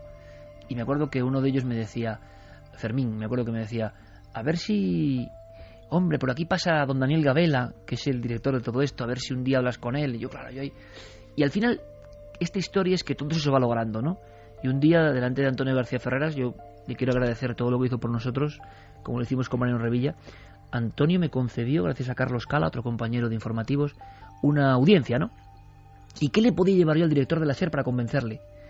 Eh, y le llevé el portátil, como tienes tú aquí, pero de aquella época, Santi, y le puse varias grabaciones de cosas, yo no sé, cosas. Y Ferreras me cerró el portátil, ¡pum! Dije, bueno, hasta aquí la demostración, ¿no? Y me dice, tú estás bastante loco, pero, pero esto me gusta porque yo también estoy bastante loco. Esa fue la conversación. Y a la salida entró Gabela, Daniel Gabela, estamos hablando de los máximos dirigentes en la época de la cadena SER. Y hubo una conversación, Santi, que yo la viví, imaginaos mis nervios. Gabela y Ferreras se ponen a hablar sobre si a este chaval le damos algo o no. Y yo ahí con, yo ahí con el temblor, no muy lejos de este estudio, sí, porque tú, tú hablabas de las de las ovejas degolladas en Navarra, no sé qué. Y yo, sí, sí, a Daniel Gabela. Y Daniel Gabela, director general de esta casa en aquel momento, dice, pues me gustó mucho, ¿eh? ¿Eso qué es el lobo o qué es? Bueno, lo- y yo hablando a ello decía, esto es un mundo onírico, hemos conseguido una burbuja en el tiempo. No puede ser que los directores de la SER, radio donde yo no entraba de ninguna forma, estén hablando de esto, ¿no? Bueno, pues hicieron la prueba y Carmen lo sabe muy bien. Lo único que nos dijo Antonio es que esto es para verano, ¿eh? Sí, no Esto os hagáis es ilusiones porque solo vais a estar los meses de verano, porque aquí ningún programa que entra en verano se queda ya para temporada. Y una frase que me marcó profundamente y le dijo Carmen hace un par de años, dijo, este es el verano más largo de nuestra vida. Esa frase me pareció genial. Esa frase me pareció genial. Esa es la intrahistoria, ¿eh? Pues mira, ahora viene otra de las, de las profundas. José Forner eh, nos señala, pues eso, que nosotros hacemos muy bien en dar los temas y, a- y no darlos de una forma cerrada. Es decir, digamos que los finales de nuestras historias son finales abiertos, no le queremos vender ninguna certeza a nadie, ninguna verdad. Pero os pregunta si en vuestro fuero interno de algún tema, de alguna investigación, de alguna historia, sí habéis llegado a un final cerrado, a una certeza absoluta de que el misterio era tal y de que lo inexplicable era realmente inexplicable. Certeza, certeza 100% absoluta. Hablando de estos temas es que yo creo que, que no puede tener ni nosotros ni nadie. Que opines que, que sí que puede estar pasando algo extraño o que, no lo sé, que en cierto tema, eh, por ejemplo, Belmez, se ha hablado tanto de Belmez y la gente dice que es un fraude, se han apuntado todo tipo de teorías. Nosotros hemos estado muchas veces en Belmez, hemos visto muchas cosas, hemos tenido como bajones y subidones con el tema de Belmez, de, pero ¿por qué esto será un fraude hecho de alguna manera? Con los grandes temas donde te implicas hay subidas y bajadas de fe, ¿verdad? Totalmente, totalmente. Hay momentos en los que crees fervientemente que algo sobrenatural ha actuado allí, que no puede ser, que es imposible que de otra forma salgan caras en un suelo. Y hay veces que dices, es que no pueden salir caras en un suelo. Nuestra mente racional nos dice, es que es imposible, es que eso no puede pasar. Entonces, yo creo que hay temas que nunca se cierran, que nunca podemos cerrar porque es como dice Iker, vamos pasando por, por montes y por valles. No sabemos. Y en esos grandes temas todavía más. Pero cerrado, cerrado del todo un tema hablando de misterio, yo creo que nunca se pueden cerrar. Yo ahí sí que disiento, fíjate. Yo, yo, tengo un puñado de temas que estoy convencido absolutamente. Y uno de los más impactantes y que más miedo me ha creado es ese que no podemos contar. He investigado por nuestro compañero Carlos Largo y donde tuvimos toda una serie de, de hilazones rarísimas, ¿no? Y que yo he vivido en primera persona y entonces como, como lo he vivido, es muy difícil. Sí, pero siempre te queda un poco la, la duda de la más mínima duda, por un 99% que está seguro de lo que ha pasado, pero siempre... En este caso no. A mí siempre me queda por lo menos un 1% decir, y sí, sí. Para, para resumir, en marzo de este año hay una historia que tiene que ver con un crimen y con unas apariciones. Y yo es lo de lo más cerca, por lo menos lo que más me ha impactado por la historia que yo sabía de esa historia de hace muchos años, de que los fantasmas existen. Claro que son los fantasmas, no sé qué son, pero que se aparecen, que algo se aparece y que algo cuenta una historia y que alguien puede ver esa historia tiempo después. Es que me parece increíble e increíbles las casualidades. Es uno de esos ejemplos de caso que no vamos a poder contar, quizá porque tiene que ser así, porque así está escrito, ¿no? Porque era otra cuestión. Pero un caso con implicaciones criminales, con un cuerpo descuartizado, con una historia antigua y con un ser que se aparece y luego encima es que no solo se aparece, sino que se aparece en el sitio exacto, que es imposible, y no solo eso, sino que luego alguien, tiempo después, en una prueba nuestra, ve todo eso y esa entidad le habla. Pero es que le habla con datos imposibles, datos nuevos. Tema tan complicado, tan sórdido, tan terrible, que a mí personalmente me transformó, me hizo pasar pesadillas en mi casa. Yo lo voy a decir, yo he estado en mi casa, en mi despacho, con todos los libros, y he tenido pavor a la aparición de la que estábamos hablando. Yo lo digo y me da absolutamente igual lo que piensen, porque yo he vivido eso como ha surgido desde el primer momento. De vez en cuando el misterio, y me ha pasado unas cuantas veces, de vez en cuando te lanza una de estas, ¿no? Y como decían los expertos, como decía Jung y tantos otros aquí muy referidos, hay una cosa que me parece muy bonita. ¿Qué es todo esto? Pues todo esto no sabemos lo que es, pero desde luego es la muestra que indica al hombre que, eh, no lo sabes todo. Aquí estamos nosotros. No sabes muy bien qué somos, pero no somos lo convencional. Y aquí estamos como voz de alarma, ¿no? Como voz de alerta. Claro, yo recuerdo a Carlos Largo, que de alguna forma también vivir todo eso te tiene que, impresionar mucho. Y tú ves en un compañero el tremendo resquebrajamiento a veces incluso de esquemas, ¿no? O las mm. dudas existenciales que entran cuando tú estás viendo un caso que tiene que ver con fantasmas. Pero vamos a ver, si los fantasmas no pueden existir, racionalmente dices, la energía es raro que cobre una forma humana de nuevo, una forma con sentido y racionalidad que nos habla conscientemente. Tiene que haber otra cosa, esto no. Bueno, pues en este caso, tal y como surgió este caso, que es imposible de contar y es muy complejo, fue como una señal desde el inicio de ese caso para decir, ¿habéis tenido que ver en este caso? Y es una historia de fantasmas. Por eso quizá tanta gente en el mundo ha visto fantasmas y no les creemos. Pero ellos sí saben que es verdad. Natividad Crespo eh, hace una pregunta a Carmen, porque ya sabemos, parece ser que los oyentes sí saben todos la historia del niño Iker con su bicicleta, con su grabadora, entrevistando a, testigos ovni, que de hecho Gema te pregunta que cómo no te dio por una cosa más normal para un niño. Pero Natividad quiere saber cómo te introdujiste tú en el mundo del misterio, si fue algo que también te fue llamando poco a poco o fue directamente conocer a Iker lo que te contagió de alguna forma de esta pasión. No, no. Ya cuando conocí a Iker ya, ya era bastante más mayor. Yo creo que no tan precoz como Iker, porque Iker empezó muy pronto. Pero sí cuando yo en esa época, 12, 13 años, vivía en Torrevieja y, y, es una zona donde bueno pues estás más libre que en una gran ciudad por ejemplo pues para ir con tus amigos a determinados sitios acercarte al cementerio que tanto llama la atención ¿no? y tanto miedo te provoca o a esa casa abandonada que había en la pinada de la mata que me acuerdo perfectamente, una casa que estaba medio derruida y que nos hacía pasar tanto miedo y de la que se contaban mil y una leyendas. Una de ellas, además, eh, era que, tú fíjate, la absurdez de la época y lo que pensábamos. Para llegar hasta esa casa teníamos que atravesar todas las dunas de la Pinada y había como una especie de túnel en medio de las dunas que nunca hemos sabido de para qué era, la verdad.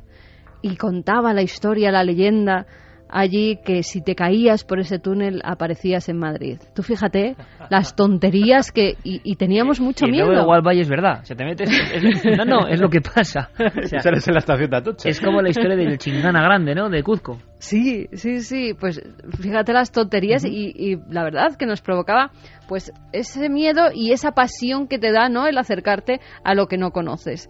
Y en esa casa encantada, porque claro, tenía que ser una casa encantada, estaba abandonada, nosotros íbamos por las noches cuando lográbamos escaparnos de nuestros padres que se iban a cenar o algo y con linternas y con velas, eh, con mi amiga Cuchi, con mi amiga eh, Sonia, con Macarena, con Noelia, nos íbamos todas allí pues a intentar pasar miedo, porque era eso íbamos con, con las velas y cualquier ruido, imagínate cómo era la casa, sin puertas y sin nada, pues podía haber cualquier persona, nos podía haber pasado cualquier cosa, nos podíamos haber caído o que alguien nos hiciera algo, pero nosotros creíamos verdaderamente que era una casa encantada. Y a raíz de ahí, pues empezamos, pues lo típico, la Ouija, cuando estábamos en el colegio, acercarte al misterio de determinadas formas y también a empezar a leer libros, sobre todo novelas que tenían que ver con lo misterioso. Así es como yo empiezo a meterme en el mundo del misterio y ya cuando empiezo la carrera es cuando al poco tiempo pues eh, entramos a trabajar en Enigmas, en la revista de Fernando Jiménez del Oso. Por cierto, que te voy a leer la eh, introducción de la pregunta de Natividad que dice, esta mi pregunta es para Carmen, siempre me ha dado la impresión de que eres bastante más escéptica que Iker y mucho menos miedosa.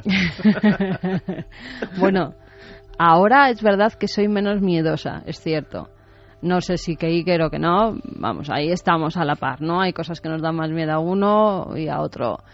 De pequeña sí era muy miedosa, muy miedosa. Fíjate que mi madre... Este es un curioso contraste que no se sabe mucho, ¿verdad? Sí, mi madre, mi madre me dice, hija, imposible, yo nunca hubiera pensado que tú te hubieras dedicado a estas cosas. O sea, si me dicen cualquier profesión del mundo a la que no se va a dedicar mi hija, a esta a, estar en el mundo del misterio, a estar con todo esto. ¿Por qué? Porque de pequeña es verdad que me da miedo todo. O sea, por la noche era dormir con la luz encendida. Tenía una muñeca, esto no he contado nunca, pero es muy gracioso. Tenía una muñeca que a lo mejor los de mi generación se acordarán. Se llamaba Selene. Era la prima extraterrestre de Nancy. Bueno, pues a mí me la regalaron y era una muñeca, era como Nancy, lo que pasa que tenía el pelo como plateado, morado y una especie de medallón que era el que traía del espacio y que ese medallón si se ponía por el pecho, pues a la muñeca se le encendían los ojos. Yo tenía esa muñeca. daba miedo esa muñeca, vamos. A mí me encantaba esa muñeca hasta que la cogí pánico, porque una noche durmiendo precisamente, yo me despierto como me despertaba casi todas las noches porque soñaba de todo, con manos negras que venían, que me cogían, que... Bueno, lo mío debía ser una película montada en la cabeza todas las noches y cuando yo abro los ojos de repente, eh, eh, en una de esas noches me veo dos ojos muy brillantes, verdes, que están en la estantería de mi cuarto. Claro, era la muñeca, que el medallón se había movido. Entonces era pánico lo que tenía, era dormir todas las noches con mis padres, no podía tener las luces apagadas y a raíz de eso se me pasó de repente, de un día para otro, ese pánico que sentía la oscuridad y me dediqué de lleno a estudiarla. y luego además, eh, cuando estamos en algún lugar sobre el terreno, no tiene ningún, tengo que decirlo, ¿eh? muestra mucha más valentía, a veces yo no sé si por ese escepticismo de base, eh, de la que mostramos muchos de los compañeros. Eso hay que decirlo y, yo lo he vivido. ¿eh? Esos reportajes con, eh, con Nice Shot, yo he visto los brutos y ahí hay, ahí hay valor. Pues esta es una pregunta, yo creo que es la que más me gusta porque la persona que la hace es muy joven y la enuncia de una forma realmente aguda y es de esas que, son para haceros reflexionar a vosotros y creo que al resto del equipo.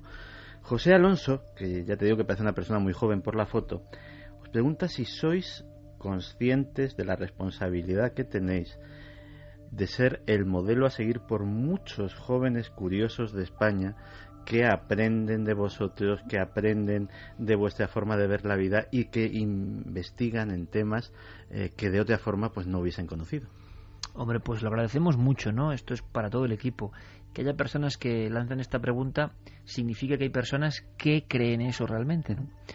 Eh, ojalá sea así, porque no debe ser fácil tampoco desde pequeño o gente muy joven eh, hacer de esa curiosidad un poco bandera, ¿no? Cuando la sociedad te está ofreciendo otras cosas que están muy bien en ocasiones, pero que a veces embotan la realidad, ¿no? Eh, esa especie de conspiración que yo creo que hay fomentando todo lo lo más vasto, ¿no? Lo más primario, lo más básico y poco para la sensibilidad, poco para la reflexión, poco para la poesía, poco para la emoción de la búsqueda, poco para el misterio. ¿Sabes lo que ocurre? Que a mí me daría mucha ilusión. Primero le agradezco mucho la carta, segundo el envío. Segundo, me haría mucha ilusión que realmente la gente conectara con el espíritu real de este equipo. El mío y el de este equipo. Que siendo diferente, el de cada uno de nosotros, tiene puestos varios nexos en común, ¿no? ¿Por qué? Porque no se trata eh, de redundar sobre los mismos miedos y misterios, ¿no? Sino que yo diría que el espíritu milenario, si lo podemos llamar así, es una forma de ser y una actitud ante la vida en la que caben tantas cosas como caben en el programa y en la que cabe el riesgo de hablar de cosas que no son consideradas misterio, aunque muchos se quejen, aunque muchos crean que eso no es misterio. El misterio no es el miedo, ni siquiera el misterio es la inquietud, la incertidumbre. Para mí el misterio más importante es la toma de conciencia, la toma de conciencia de que aprendes algo que no conocías, de que te aproximas con una mirada que es, como decíamos antes, muy diferente, una mirada de estar viviendo en una especie de película, ¿no? Yo me siento muchas veces así, y yo espero, a veces eh, siento que muchas personas creen que tienen ese espíritu y lo que tienen es muchas ganas de ir a la casa encantada, de los ovnis, incluso otros temas, sí. Lo difícil es la caverna, la arqueología, la ciencia, la conspiración, la naturaleza, y en eso ver el misterio. No hacer de eso el misterio porque tienes que hacer un programa, sino ver el misterio de eso.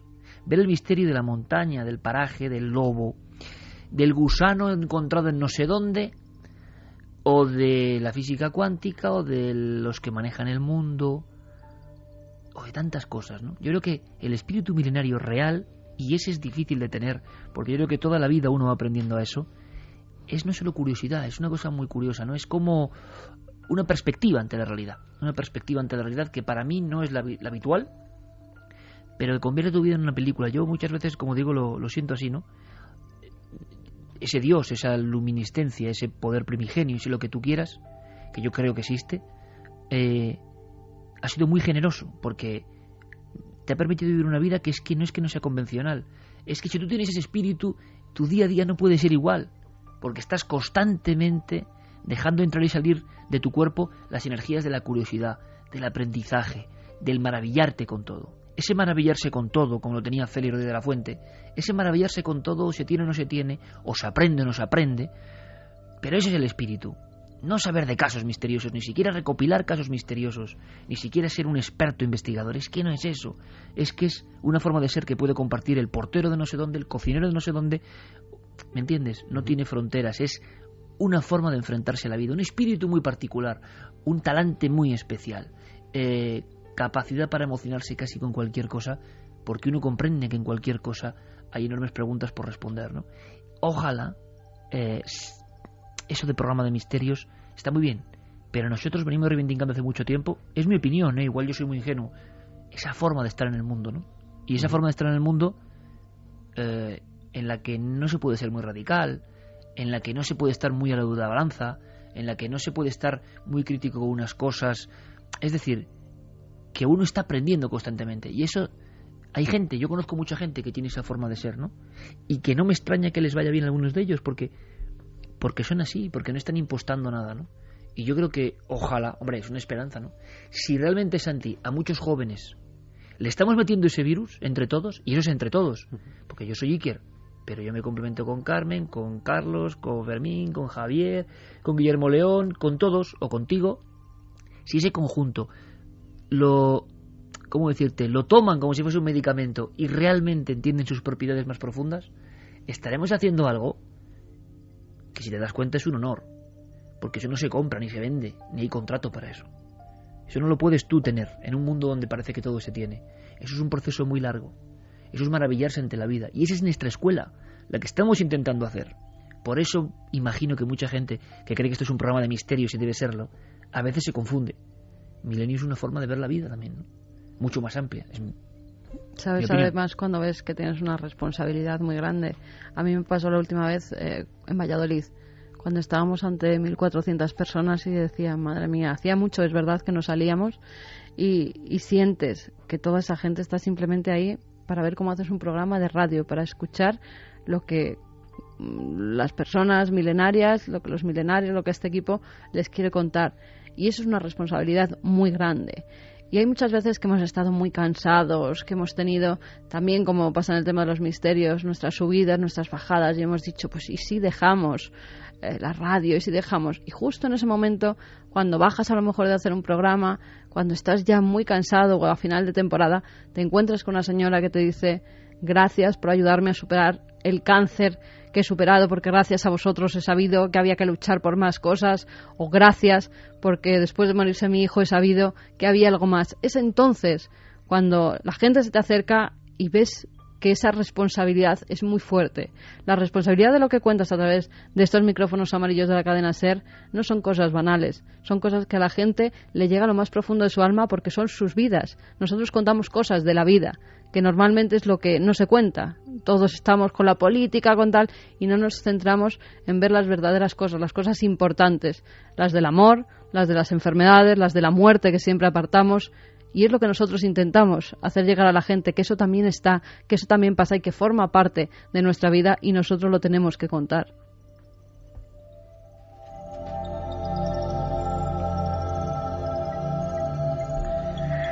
Y yo sigo asombrado de la profundidad de algunas de las preguntas. Eh, Manuel Delis os pregunta cómo ha cambiado vuestra visión del misterio desde que empezasteis. Si sigue teniendo el mismo brillo que el del niño de la bicicleta, la niña de la casa encantada, o el chaval del Opel Frontier y la chica que le ponía una prueba a Uri Geller, o con el tiempo, con la madurez, va perdiendo brillo, se va haciendo más opaco. ¿Quién preguntaba esto? Manuel Delis. Pues yo creo primero que la experiencia es muy muy interesante. Esto es como desnudarse, ¿no? Delante de la audiencia. No estamos acostumbrados a ello y, mm. Yo lo decía en un principio, ¿no? La gente puede pensar en vanidad, no sé. Creo que somos de una forma de ser y quien, quien nos conoce al equipo sabe cómo somos. Y, esto sí que es una especie de... Esto es casi una clase de psicoterapia gratuita con la que estamos mm. abrasando, espero que no, a la audiencia, porque te hace, te hace sacar cosas muy de dentro, ¿no? Y no es lo mismo, lo decía antes, algunas otras entrevistas por escrito o entrevistas puramente profesionales, es que no es lo mismo. Y me, me alegra mucho que haya preguntas de este calado, ¿no? Antes lo decía Carmen, el investigador, el misterio, el que sigue el misterio, el oyente, que ahora nos escucha, también él, pasa por fases, por picos y valles, ¿no? Tú también, ¿no? ¿Te ha ocurrido, no, Santi? Yo voy a ser muy sincero e intentaré ser en esta ocasión muy breve. Vamos pasando por diferentes fases. Esto lo decía un viejo sabio, ¿no? Gurdjieff. La gente está convencida de que siempre es el mismo. Qué error más grande, ¿no? Santiago Camacho de ahora no tiene nada que ver no con el de hace 10 años, con el de hace 2, con el de hace 1. No tiene nada que ver. Creer uno que es siempre el mismo es un error. Te está afectando absolutamente todo. Y tu comportamiento y tu mente y tu forma de pensar, aunque no seas consciente, está al albur de muchas cosas. Hay unas bases, pero incluso hasta esas bases se pueden romper. Con el misterio ocurre lo mismo. Si tú tienes momentos, como nos ha ocurrido a nosotros, a Carmen y a mí y a este equipo, que compartimos radio y televisión, yo recuerdo, y no sé si lo hemos contado alguna vez, que en el decimotercer programa de Cuarto Milenio acudimos a cuatro para decir que nos íbamos. Mm. Y el programa estaba con unos picos de audiencia impresionantes en el proceso de empezar una televisión. No se lo creían, pero nosotros no podíamos estar hasta arriba. Porque estar hasta arriba, y eso ocurre y me sigue ocurriendo, te obliga a decir, joder, no estoy dando todo lo que puedo dar, ¿no? No estoy investigando como tengo que investigar. No estoy haciendo las cosas como tengo que hacer porque tengo que llegar a la tele y a la radio con el criterio que yo creo que hay que hacerlo. Pero por otro lado, dice Carmen, hay responsabilidad tremenda con la gente. Nos han puesto en un lugar o nos hemos puesto en un lugar que somos bandera de cosas y con un eco que ni siquiera acabamos de comprender. Entonces, claro, ¿qué pasa? El propio misterio te puedes saturar en cierto momento, de repente hay válvulas de oxígeno que te lleven hacia otros lados y aprendes otras cosas, pero te voy a ser muy sincero en el momento en que yo me encuentro. Y es un misterio para mí. Yo creo más en el misterio que antes. Es diferente a cómo lo vivía quizá con el niño con la bicicleta, pero me identifico con él, ese niño que iba a hacer sus primeras entrevistas, y tengo la certeza de que ni la ciencia, pero ni siquiera el investigador metódico de estos temas, como los hay, hay compañeros, no soy yo de esos, no va a llegar, es decir, no es la búsqueda esa. Esto lo que más se parece en muchas cuestiones, y esto sé que va a sorprender, es de verdad el sacerdocio. ¿En qué sentido? Imagino que el sacerdote, el que se mete en el tema de la iglesia, no tiene tampoco muy claro. ¿eh? Cree que tiene claro. Cree que hay cosas que no son visibles, que a él le llenan. Sabe que su camino es a contracorriente, pero no tiene pruebas tangibles para saber si está en el buen camino o no. Al seguidor del misterio, al que de verdad lo vive, le tiene que pasar esto, le tiene que ocurrir esto. ¿Y se tiene fe o no se tiene fe? Mucha gente piensa que fe es lo contrario a conocimiento que fe es estar errado porque no tienes pruebas. Claro, es que aquí no hay pruebas de nada. Me hace mucha gracia cuando hacemos debates. Es que no hay pruebas, oiga, ya, es que si hay pruebas no hablamos de esto. Estamos hablando de los misterios, los que están en ese umbral. Y yo me encuentro en esa situación. Yo ahora mismo me encuentro como un cura, en el buen sentido, ¿eh? yo creo que es un buen sentido, claro que sí. En el sentido de creyendo o teniendo una fe fuerte en que todo esto es mucho más real incluso que lo que he llegado a pensar en cierto tiempo. Yo siempre he pensado en el misterio como una realidad y no he hecho el misterio como profesional solamente. Pero el mundo y el éxito, y el éxito entre comillas, puede obligarte a hacer cosas solo por seguir en ese éxito. Creo que a mí no me ha ocurrido. Pero Yo creo que ahora más que nunca nos sorprendemos de las cosas, ¿eh? porque también al ser, eh, al tener eh, pues más eh, historia detrás de ti, las cosas las miras de otra forma no es lo mismo, no es la misma a lo mejor espontaneidad de antes, pero sí es la misma sorpresa y a veces mucho mayor, porque ahora eres consciente de que si algo te llama la atención y te sorprende es porque es mucho más impactante de lo que a lo mejor podías ver antes. Entonces yo creo que tú has variado, claro, te has enriquecido, exactamente, no te has empobrecido. Y hay dos formas de acudir por la vida. Yo pienso, ¿eh? y puedo estar, puedo ser el tipo más equivocado del planeta, pero o el enriquecimiento espiritual o el empobrecimiento. No hablo de religiones, ¿eh? No hablo de creencias ni de rezar, ¿eh? Mm, hablo de cosas muy profundas de las que seguiremos charlando en este programa tan especial.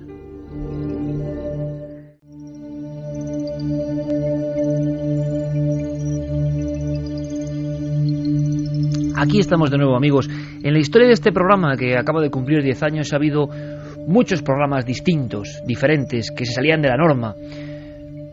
Programas muy emocionantes. Programas, por ejemplo, como aquella primera salida en Sevilla, que nunca olvidaremos, jamás, ese primer aplauso, y cuando fuimos conscientes de que de que estabais ahí, ¿no? Y que erais capaces de desplazaros y casi bloquear una ciudad para ver Milenio. Estoy recordando ahora sí, viniéndome a la mente, ¿no? Y para justificar más, si cabe, este programa tan raro, tan diferente, programas como aquella alerta OVNI del 2004, tan referido ahora con la nueva alerta OVNI, tú estabas allí, Santi, y la sensación también del enorme poder de convocatoria del, programa, ¿no? por encima incluso del tema que estábamos tocando. Recuerdo programas en lugares, en vivo, eh, programas investigando sobre el terreno que fueron muy emocionantes. Y recuerdo también programas muy tristes. Recuerdo programas como cuando tuvimos que decir adiós en antena a Fernando Jiménez del Oso, sin duda también una de las personas más influyentes e importantes en nuestra vida profesional. Recuerdo la increíble noche en la que nos vino la noticia horrenda ¿no? de la muerte inesperada de un colega como Juan Antonio Cebrián y que trabajando todos juntos, eh, todos a una, eh, cambiamos todo el programa y esa noche la dedicamos a un colega que era la competencia, entre comillas, ¿no?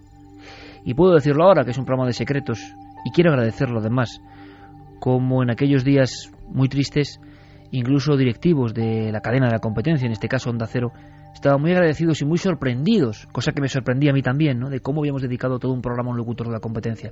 Pues porque era de ley, porque era de justicia, y porque una semana antes de la muerte de Juan Antonio hemos estado cenando con él, y porque uno se sobrecoge y entiende el misterio de la vida, del regalo que es cada día, porque nadie está libre, ¿no?, de que le pase cualquier cosa, pero uno nunca piensa que determinadas personas, como puede ser Fernando, o puede ser Juan Antonio, le pase de esa forma. Y tuvimos que hacer ese programa y yo tuve la sensación, chicos, aquel día que éramos consecuentes con nuestra labor, contar lo que estaba pasando. Cuando estalló eh, la central nuclear de Fukushima hace no tanto tiempo y, y en vivo fuimos contando todo en mitad de la noche. O para mí el programa de más terrible recuerdo, que duda cabe, durísimo como el Pedernal la noche posterior al 11 de marzo, que tuvimos que estar aquí Carmen y yo, como hoy, escuchando a los oyentes, ¿no? Y aquello que salía por los poros de cada oyente era tal desesperación, tal tristeza, que tú como receptor en la radio lo estás viviendo y también lo estás casi absorbiendo. Y sin duda, además, nos salimos fue la noche más triste. Nos que salimos vivido. de una boda. Nos salimos de una boda para poder estar esa noche porque yo creo que incluso pensamos Porque en dejarlo ese grabado. teníamos ese en dejar grabado ese programa y, y ir a la boda de, de ese amigo y estar la noche acompañándole y pasarlo bien. Y no llegamos ni al primer plato. Estuvimos acompañándole en la iglesia un rato y luego nos vinimos porque teníamos que estar. Teníamos que estar porque además nos hacía llegar la gente, Uf. pues personas. Es el peor momento que hemos vivido en el programa, ¿eh? Hombre, que hay que Personas recordar que los buenos escuchaban momentos, Milenio. ¿no? Belmez en vivo, tantas cosas maravillosas. Pero es que aquel momento fue tan crudo Hmm. que yo creo que mi memoria aparte se ha borrado, fíjate. O sea, no sé bien de qué pudimos hablar porque dijimos, ¿y de qué vamos a hablar? Si solo venimos aquí a haceros compañía. Eh, y entonces empiezan a llegar mensajes de gente que iba en esos trenes y que habitualmente escuchaba Milenio 3, ¿no? Y que lo comentaba con alguien que era el compañero de viaje y que ese día se salvó. Hmm. Manuel ha muerto, tenía 22 años, era fan y llevaba todos vuestros discos. Claro, es que mm, ir recibiendo todo eso una noche fue, fue muy especial, ¿no? Y ha habido programas muy hermosos, absolutamente hermosos y maravillosos y mágicos, ¿no? La inmensa mayoría. Eh, y por eso este programa pasará a formar parte de esos programas apócrifos, vamos a llamarlo así, ¿no? Programas diferentes, pero hombre, no se cumplen 10 años todos los días. Primer día de junio del 2002. Y Jorge Martínez Zala me estaba recordando, ahí entre bambalinas, y lo que es la memoria humana, ¿no? Cosas que yo había olvidado o que no tenía tan claras. Un día de tormenta, la tarde en la cadena Ser, grabando aquí el piloto, el ensayo, lo que podía ser, y una sombra ahí en la pared siempre presente desde el principio, pululando nuestro sueño de radio, que era Marino Revilla, ¿no? Es decir, tantas cosas eh, son una gran historia, es una década, parece mentira. Pues hoy ponemos otro peldaño más, que es esta entrevista en profundidad, que tampoco estábamos muy convencidos de, de seguir extendiéndola. Algunos podéis padecernos, pero quizá algunos también lo agradezcan, porque estamos contando cosas que nunca hemos contado aquí al micrófono, a nuestro micrófono, ¿no? Mm. Así que que sigan las preguntas, Santi. Pues continuamos con las preguntas y eh, esta también es buena, de Francisco Javier Macedo Arango. Y te dice, buenas, Iker. Eh, y nos felicita, Buenas. nos felicita porque eh, en el programa los colaboradores, los redactores, los que estamos eh, delante de la cámara y delante del micrófono, le damos la impresión de llevarnos muy bien y de tener muy buen rollo. Él lo ha dicho, es una impresión. Todo Ah, mentira. Efectivamente, no, no, es una impresión Todo mentira. de la que duda.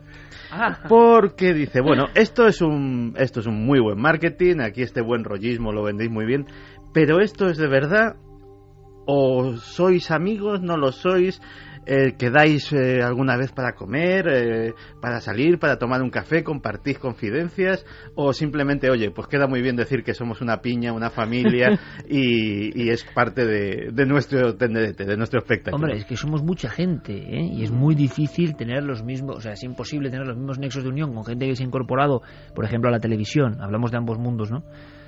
Contigo que te conocemos hace casi 20 años, ¿no? O sea, es que no, hay diferentes grados. Pero, Pero sí bueno, es cierto. como con la familia. Claro. Hay con determinados miembros de la familia que no te ves nada más Bueno, que una no, vez al año. yo- veo- bautizos y comuniones. Yo veo mucho más Claro. a mi familia milenaria que a mi familia normal. Exactamente. O sea, es decir, em, lo que pasa que, que como en todas las familias hay sus cosas, pero mm, mi sensación personal es, es, es el símil ese del equipo de fútbol, ¿no? Eh, somos un gran equipo em, y además es que eh, las incorporaciones yo creo que han sido buenas.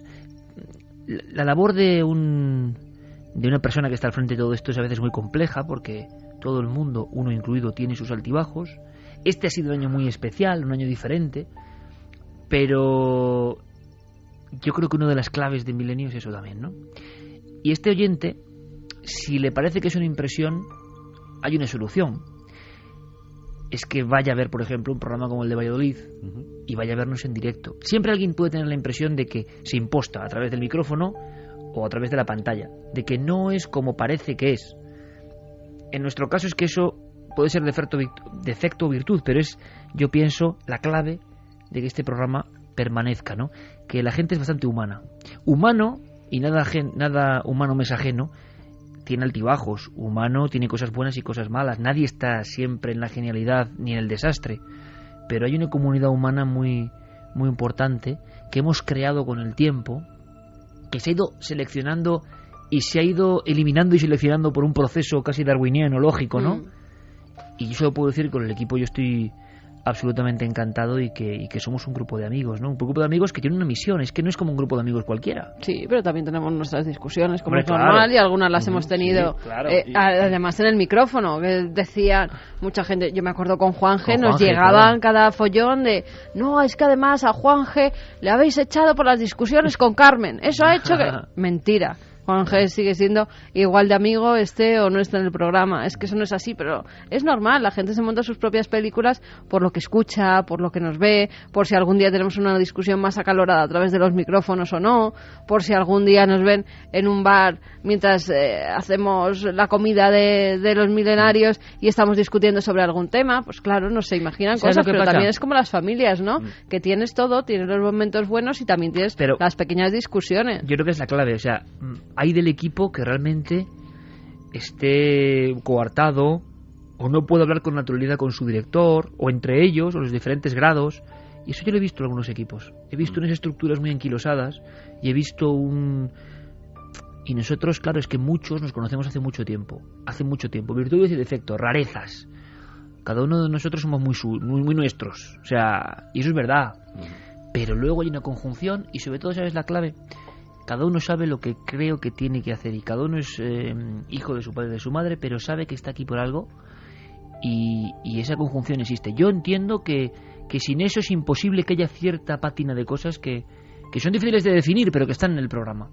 Y esta es vuestra noche, pero permitidme apostillar una, una cosa. Bueno, tú apostilla todo lo que quieras, en, en, ese equipo, en ese símil del equipo de fútbol, la gente nos ve a nosotros que somos los jugadores y el entrenador, ve lo que hay en el campo pero hay utilleros, ah, está el que conduce el autobús, están los taquilleros, el preparador físico, el médico, hasta el presidente y la gente de contabilidad y de todo ese tipo de cosas.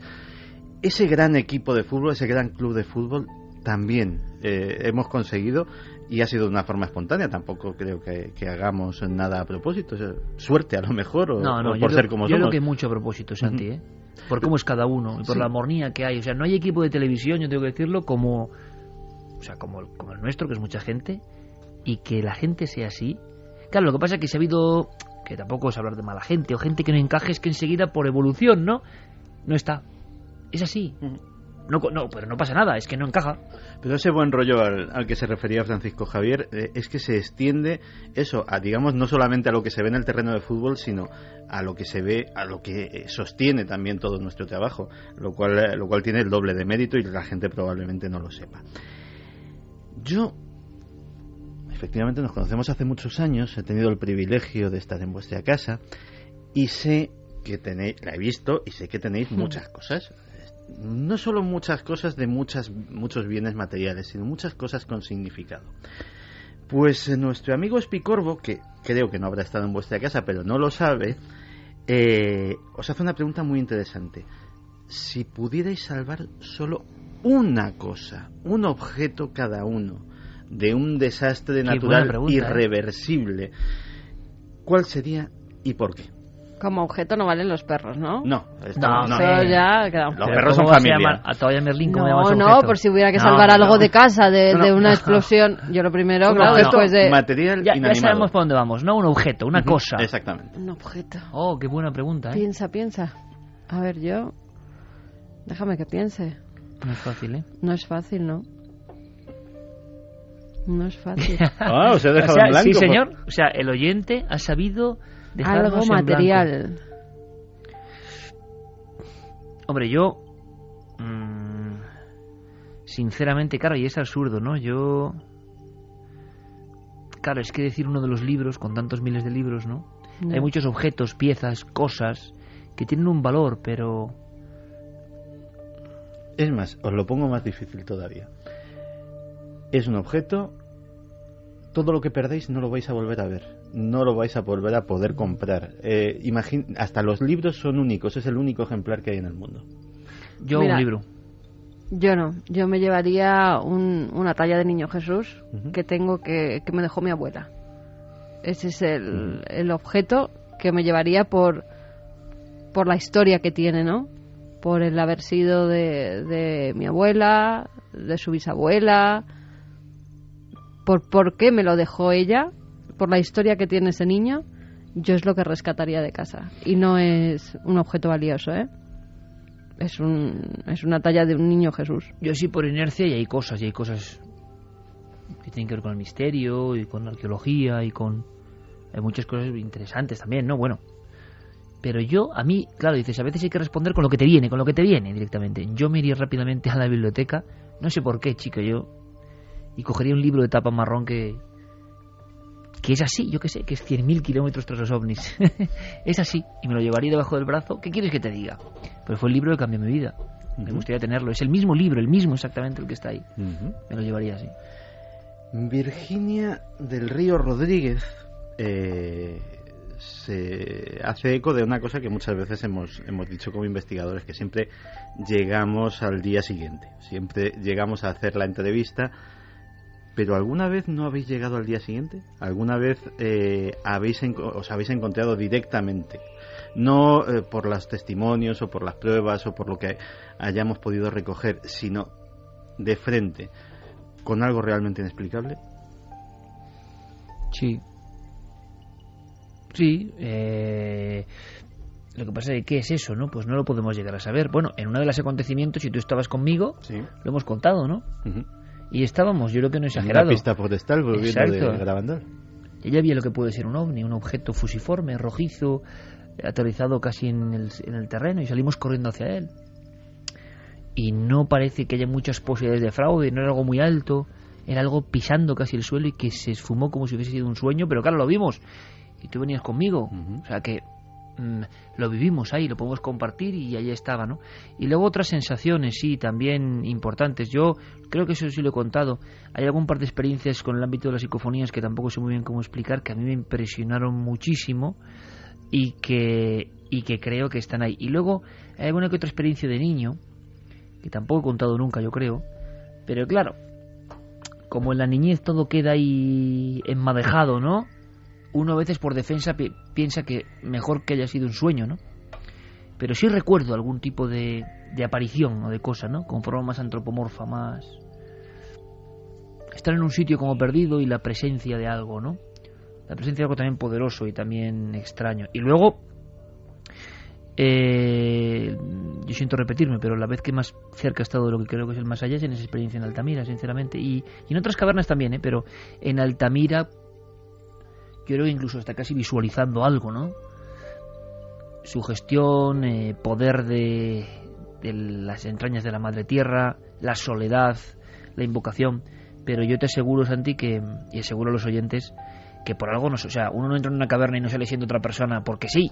O sea, algo muy gordo tiene que pasarle ahí adentro, ¿no? Y yo tuve la sensación personal, me pueden llamar loco, nunca me había ocurrido, de estar presenciando el espejo del otro lado, ¿no? El espejo de, de una realidad inasible, misteriosísima. Y en un momento dado, a solas, salió el, de, esa caverna, de ese recinto, el, director. Y yo estaba escuchando una música muy especial, además, que parecía un poco herético contar esto, ¿no? De la música. De Yulunga, es una canción que a veces ponemos en, en antena, eh, que es con- como ritos iniciáticos. Yo no lo sé, pero no sabía mucho de prehistoria, eso es verdad. Es- esa experiencia me obligó a investigar, ya que mi vida ha estado muy vinculada con los orígenes y el misterio, ¿no? Pero yo en ciertos minutos, eh, no sé, sentí que aquello se abría hacia el espacio y no había tomado nada, ni he tomado nunca nada, ni... Y, y fui arrebatado por algo, sentí algo que luego he leído en libros de gente que le ha pasado, ¿no? Y eso sí me ha impresionado mucho. Me ha impresionado mucho ver obras de grandes filósofos o grandes investigadores, incluso de la física cuántica, que hablan de alguna cosa de este tipo. Yo sentí que el más allá existía o que la trascendencia existía y sentí incluso, Santi, algo tan estremecedor como la presencia milenaria de muchas cosas, ¿no? De muchas entidades ahí, latido. Decía el director Altamira aquello del retumbar milenario, ¿no? Pues yo lo sentí, lo sentí profundísimamente, tan profundamente como para que tú tengas la evidencia de que es una verdad. Y esa es una evidencia que se tiene, una fe que se tiene o no se tiene, ¿no? Y para mí eso deja a años luz a voces que he captado, eh, sustos que me he dado, misterios que he contemplado en alguna ocasión que no les encuentro mucha explicación, incluso que este caso tan terrible que contábamos del crimen y el fantasma, todo eso queda como en un segundo plano absolutamente ante esa imagen solo, en la oscuridad, en la caverna, y mi sensación de que algo se manifestaba, o más bien que yo sentía que eso era verdad. Ahora viene la sección quejas colectivas. Eso me lo dejas a mí, ¿no? Bien. Primera queja colectiva que tenemos a Ricardo, pero habría una decena o más de, que la podemos resumir en... Venga, a ver. ¿Por qué salís tampoco? Se refiere a las salidas de Milenio 3, que evidentemente en Valladolid lo vimos, a la gente les encantan. ¿Y por qué no habéis estado en mi ciudad? Eh, podemos poner un montón de ciudades, una lista bastante larga de gente. Muy sencillo. La gente cree que nosotros elegimos dónde vamos, cuándo vamos. Pues no, no es así. Este año la verdad es que la SER nos ha dejado estar un poco más tranquilos porque como acabamos de tener a la nena, pues comprendían que estábamos en todo ese proceso de cuidar a una recién nacida, ¿no? Pero el por qué no vamos a su ciudad o por qué no hemos ido y repetimos en otras ciudades donde ya hemos estado, pues muy sencillo, nosotros vamos donde nos llaman. Es decir, eh, cada provincia, cada localidad que tiene la cadena SER, ellos piden que vaya el programa y ellos tienen que organizar que el programa de Milenio se haga allí. Con lo cual, si a nosotros mañana nos dicen Barcelona, oye, que queremos que Milenio venga aquí a hacer el programa. Bueno, Barcelona es difícil porque no nos oyen por FM. Bueno, pues por eso lo he puesto más difícil. Que Barcelona ya nos pida que vayamos va a ser todo un misterio, con lo cual... Si va a montar una buena, porque aquí cuánta, lo gente, cuánta gente lo oye por onda media, ¿eh? Muchísimo. Que es como hoy en día oír la prehistoria, vamos. Sí, como las radios que iban casi, casi... Sí, sí. en vez de a pilas, como eh, a... La política, la política... Hay que hablar, hay que hacer unas horas en catalán y por eso eh, respondo yo a otra de las cuestiones. Por eso no se emite en la FM en Barcelona, ¿no?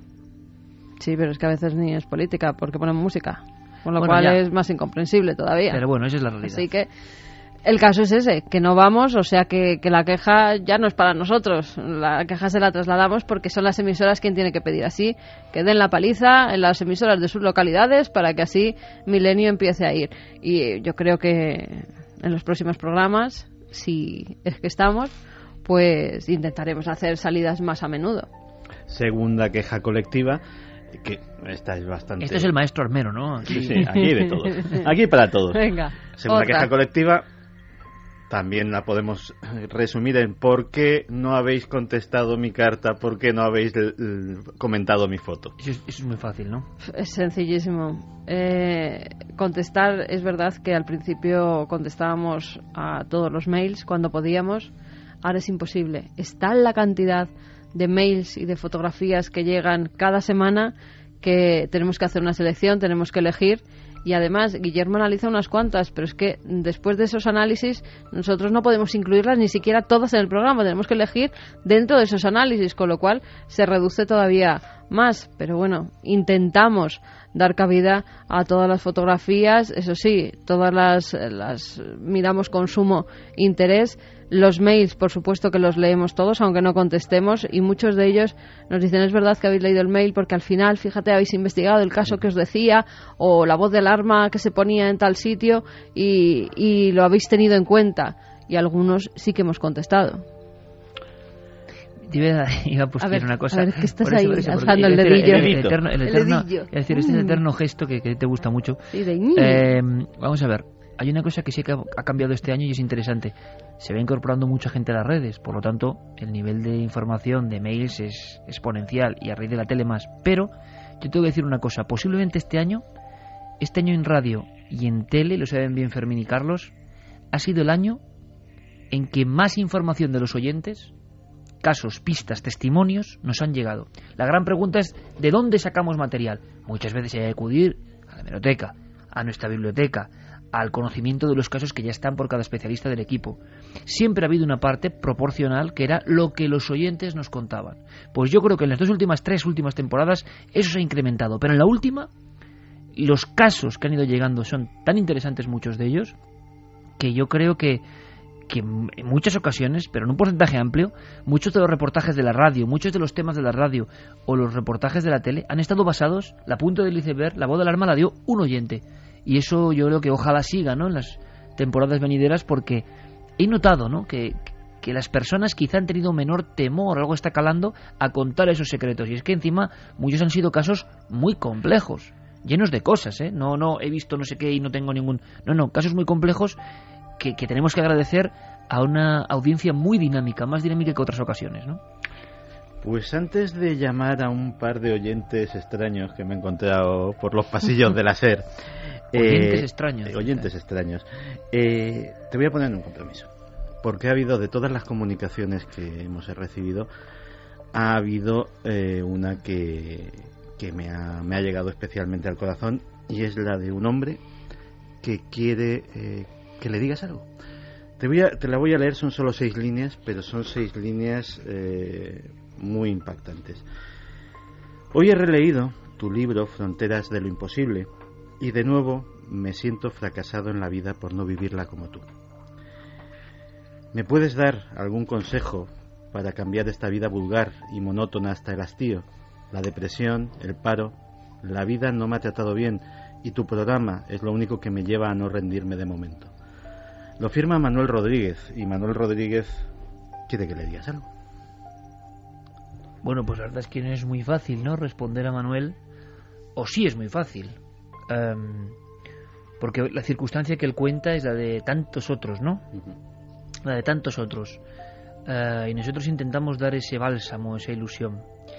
Hombre, yo creo que Manuel Rodríguez tampoco lo tiene tan difícil si quiere reencontrarse con el espíritu milenario. Es decir, si él ha leído ese libro, como un ejemplo, puede ser un libro tuyo, uno de Carmen o de cualquiera, y ha sentido que lo que es su vida cotidiana tiene poco que ver con lo que se cuenta en ese libro, yo le aconsejo dos cosas, y no soy nadie para dar consejo, que no idealice, es decir, que nosotros no vivimos en una permanente aventura tampoco, y todo es tan maravilloso como lo que está compilado en un libro. Si él ha comprendido los códigos profundos de ese libro, es que entiende en qué lenguaje hablamos. Si entiende en qué lenguaje hablamos, no tiene por qué hacer otro libro ni vivir lo que yo he vivido, tiene que contentarse con vivir lo que él debe vivir. Y él puede pensar, ya, pero no es tan exótico, no es tan lejano, no es tan aventura. Realmente lo dudo. Y lo dudo porque Manuel tiene una ventaja que yo no tuve. Y es que, a pesar de que las circunstancias sean, imagino económicamente por lo que dice, pocas, hoy en día un ser humano, aun sin dinero, puede acceder a un nivel de información que yo no conocí y que es mágico. Hablamos de la red. Y la gente puede decir, bueno, pero es que la red no es lo mismo. Ya, pero si él tiene ese espíritu de verdad, ya conseguirá, el destino lo hará, estoy seguro, y podrá visitar alguno de esos sitios. Ocurrirá, si lo desea, ocurrirá. Eso de si lo deseas ocurre, sí. Pero para eso tiene que estar en ese espíritu, no deprimido, no pensando qué bien lo pasan estos, aunque sea con respeto y qué mal lo paso yo, porque él puede cambiar esa dinámica de vida, estoy convencido. Eh, yo lo he pensado muchas veces, si de muy joven, de muy pequeño, hubiese existido Internet. Había dos posibilidades. O estar todo el día en Internet, pero no habiendo precisamente misterios, sino en otros rollos, o haber convertido esa red en una posibilidad absolutamente única para seguir haciendo lo que yo tenía dentro. Si él tiene ese germen, y creo que lo tiene por cómo escribe directamente, yo creo que él puede hacer sus investigaciones, puede enamorarse de historias de la historia y buscar cosas e indagar y con muy poco empezar a hacer cosas. No vamos el primer día de la isla de Pascua, no nos vamos a Nazca en cuanto empezamos a investigar. Uno no puede querer lo que ha visto en un libro o lo que se hace en la tele, porque para llegar a eso hace falta mucho. Lo que tiene que hacer es disfrutar si va a un pueblo al lado de Cuenca y ha conseguido irse en el autobús, pero va con el espíritu real de que va a hacer algo interesante para su vida. Uno puede irse a Segóbriga, a Aranjuez o a donde sea en un autobús de línea, habiendo ahorrado lo que no se toma en una cerveza, y que esa experiencia sea absolutamente luminosa para él. Porque todos lo hemos vivido así, porque no todos hemos tenido la oportunidad de ir a los sitios que hemos querido. Claro que suena muy atractivo ver en un libro que este está por aquí y por allá, pero el espíritu de verdad no es ese. El espíritu de verdad es el que hace que uno con su propia vida pueda primero identificar que no está contento y empezar a poner remedio. Y hoy en día, de verdad, tú lo has dicho en alguna ocasión, Santi, una de las herramientas más impresionantes y más mágicas de la historia, y hay que decirlo ya, es tener en un ordenador la posibilidad, depende de lo que tú lleves dentro, de conectar con un montón de información. Eso no lo teníamos antes. Había que comprarse libros, había que irse a bibliotecas. Que lo aproveche, que lo aproveche y que él mismo ya verá, que tenga fe y confianza, porque las oportunidades para ir viviendo esas aventuras irán surgiendo. Yo estoy convencido. Lo que no puedo hacer es pensar que es imposible. En absoluto. Yo creo que, que tiene que convencerse de que el espíritu no vale el paisaje. Me da igual Nazca, la isla de, Pascua, la Sábana Santa. Lo que importa es la mirada. Y la mirada se tiene en Chinchón, en Torre la Vega. O sea, da exactamente igual. Si llevas eso dentro, tú vas a ser feliz. Porque vas a vivir en un mundo donde además puedes acudir a cosas. Te interesa Jung o Einstein o Freud y con una tecla les estás viendo hablar. Si de verdad tienes ese interés, harás muchas cosas. Estarás metido en esa burbuja que no tiene nada que ver del conocimiento, del estudio, del apasionamiento, con lo que habitualmente él dice que es lo vulgar que le rodea. Él puede salvarse. Uno puede salvarse de la idiocia que nos invade. No hace falta tener dinero para irse a Nazca. No. Y uno puede ir a Nazca y, y a Pascua y no, y no ver nada. No, y precisamente en ese libro son todo temas eh, de fuera de España, pero antes de que escribiera ese libro y de que pudiera salir de España, hemos estado en Albacete investigando y, y siendo tan felices y durmiendo seis en una misma habitación porque no teníamos dinero, es verdad. Y éramos igual de felices que cuando hemos estado en Pascua viendo esos tremendos moais. Eran diferentes épocas, pero todo es la mirada con la que uno se acerque. Da igual, da igual el sitio. Si hay gente que va a Pascua a hacerse eh, la foto al lado del moai y no se lleva nada más, y no está con su gente, y no eh, ha vivido o ha convivido con ellos, y no se mm, interesa por sus dioses. Es todo la persona. Puede ser que se vaya aquí a la Plaza Mayor y que saque la verdadera historia de lo que allí pasó. Es que Totalmente.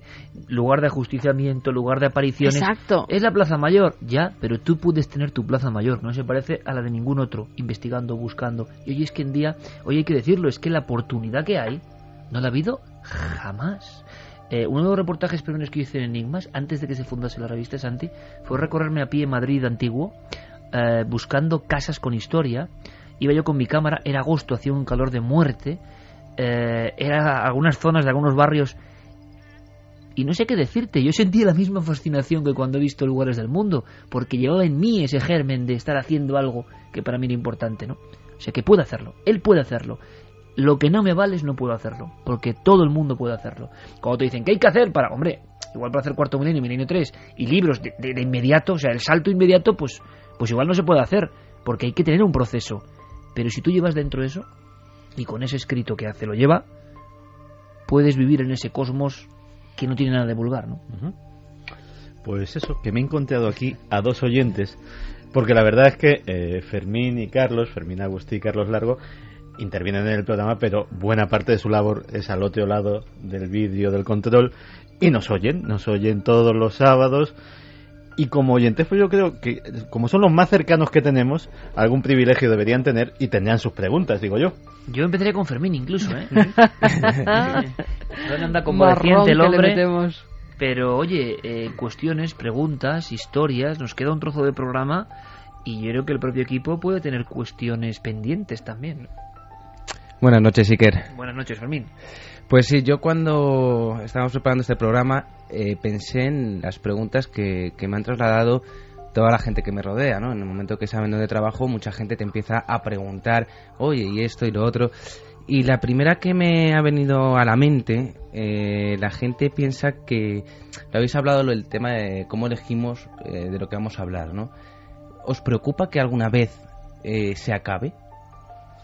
Muy interesante la pregunta, ¿eh? Y muy interesante porque yo soy el primero que, y vosotros lo sufrís y me sufrís en ese aspecto. Eh, fijaos, uno de los grandes retos y dificultad, y no sé por qué en la radio es más difícil que en la tele, es elaborar un buen programa cada semana o que pueda tener interés para el oyente. Porque llevamos como 900 programas casi. Es que no es tan fácil. Porque hay dos cosas. Una que a mí me obsesiona y lo conocéis. Y ahora lo van a conocer a partir de este instante los oyentes. Ah, a mí no me gusta mm, a veces repetir algún, algún asunto. Si en el listado de Milenio 3 lo hemos tocado, me cuesta mucho volver a tocar algo. Pero claro, Santi me lo dice, a veces se puede tocar desde otra perspectiva, a veces lo hemos hecho, ¿no? Pero es como una vieja obsesión, no sé por qué. Y claro, 900 programas, cada uno con su mundo, es difícil. Eh, cuando llegó la tele, hubo momentos de auténtica zozobra, se puede decir, o de llegar muy al límite a poder completar dos días de radio y uno de televisión. Fue difícil, ¿eh? Porque en televisión también, pero lo que pasa es que hay más gente. Y fluyen ideas.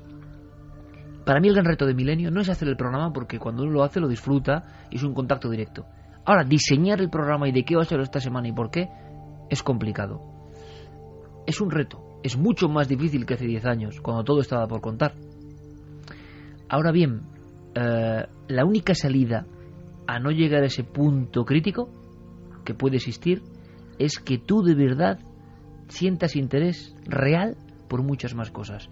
Que tú abras el camino con pico y pala a otros ámbitos. Yo sé que hay gente que no le gusta. Lógico, oyentes como muy tradicionales que siempre quieren recibir el mismo tipo de mensaje y que se pueden sorprender cuando hablamos de diosas madre, de genética, de cerebro o de física cuántica, pero es como si el error del éxito es, yo creo que enrocarse en él, no salir de él y creer que con eso ya está. Hay un esfuerzo en intentar abrir nuevos caminos. Esos caminos nutrirán de nuevos temas. Y es la única forma. Aunque te puedo decir que ha habido veces que no es fácil, ¿verdad? Es que no es sencillo.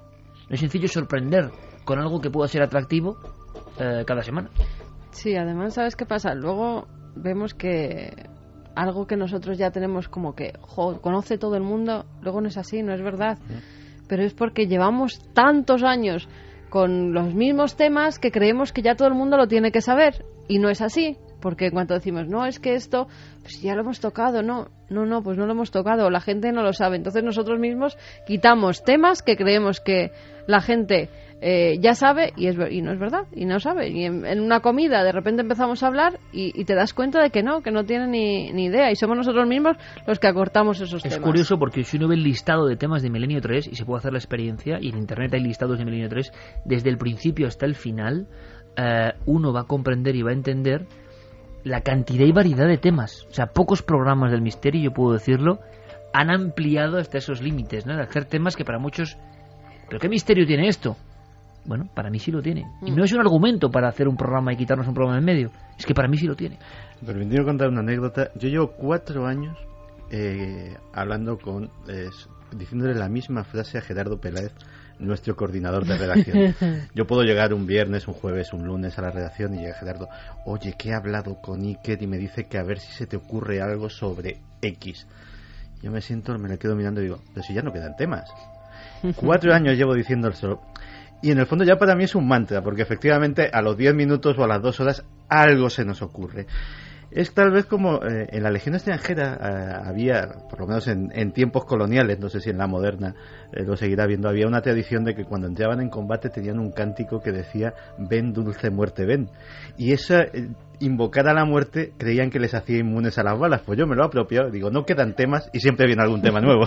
Pues a mí me parece al contrario, quedan tantas cosas por contar y cada vez que me siento en la mesa de mi despacho digo, madre mía, si lo que no tengo es tiempo para contar todo lo que tengo que contar porque es abrir un libro y encontrarte 100 temas nuevos y 100 temas interesantes. Lo que pasa que no tenemos el tiempo, la reflexión suficiente como para sentarte y empezar a sacar uno a uno esos libros y revisar y sacar mil temas para hacer la próxima temporada. Nos ha pasado una cosa, que Milenio 3 y Cuarto Milenio han sido hijos eh, de su propio éxito para bien y para mal, hay que decirlo nunca pensamos, y se puede decir esta noche tan, tan decimos a tumba abierta, ¿no? Y tan diferente y que seguramente sea irrepetible por lo que va a pasar después de contar todo esto, pero nosotros no, creía, no creíamos en absoluto... Esto va a ser como alternativa 3. Claro, qué bueno, qué buen símil, desapareció todo, ¿no? desapareció todo después Quizá nunca salga a las ondas, aunque creemos que estamos emitiendo, igual no, no se, se, ha, borrado la señal, no sé, eh, se borrará de todos los servidores.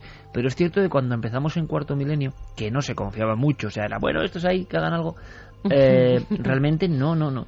Uno sí cree que va a funcionar, porque yo siempre he creído que el misterio va a lo hondo del ser humano. Y eso es imborrable, es como el amor. O, o sea, es que eso te va a tocar, si no es que no eres humano.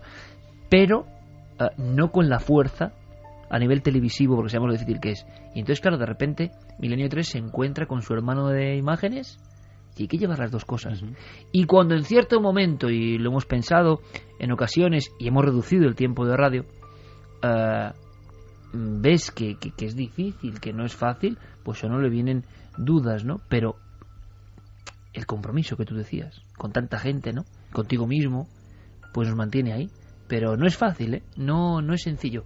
¿Quién nos ha ayudado extraordinariamente? Y Carlos sabe muy bien. Los oyentes. Mm. Los oyentes nos han, han sido detectives más que nunca. Y eso yo creo que es también por una cosa muy interesante, porque el nivel de conexión, dígase redes sociales, dígase internet, con todo lo malo que tiene y todo lo bueno que tiene. ¿Qué extraemos de lo bueno? Que las personas nos han hecho llegar con mayor fluidez sus casos. Y eso es muy importante. ¿no? Bueno, pues yo también quería haceros una pregunta, porque por supuesto yo creo que todo el mundo ya nadie duda de que la palabra misterio, Iker Jiménez, Car- Carmen Porter son prácticamente sinónimos. Carlos Largo también. Milenio. Pero también hay mucha gente que, que no le gusta nuestro programa y que incluso, y todos lo sabemos, que se ha llegado a meter personalmente con vosotros, con vuestra familia.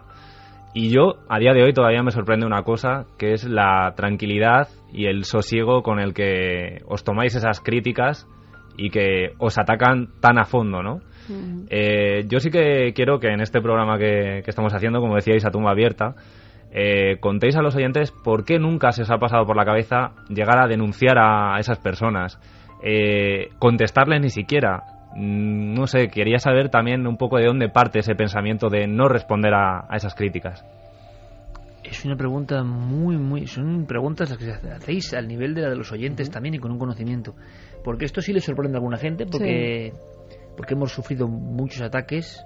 eh, y, y imagino que uno toma medidas también y va variando con el tiempo, ¿no? Aunque hemos tenido mucha suerte en no pasarnos de, de responder o de meternos en su negatividad. Resumiría muy rápido, ¿no? Ha habido todo tipo de maniobras para que esta nave no prospere. Eso lo sabéis. Ha habido todo tipo de maniobras subterráneas para que la nave de la radio, desde que se inauguró, y la nave de la tele no prosperen. Es milagroso. Es milagroso que un equipo de locos con su trabajo, con su trabajo, porque precisamente nosotros no somos hombres de, ni mujeres de contactos, de tener influencias políticas. A nosotros, yo lo tengo muy claro y lo he dicho muchas veces al equipo, solo nos salva el trabajo. Y que le interese a la gente lo que contamos. Única y exclusivamente. Y eso es muy poco a veces, porque no vale solo eso. En este mundo de hoy no vale solo tu trabajo. Trabajo, entusiasmo, fe en lo que haces. Y es nuestra única eh, bandera. Ha habido mucha gente que ha intentado todo eso.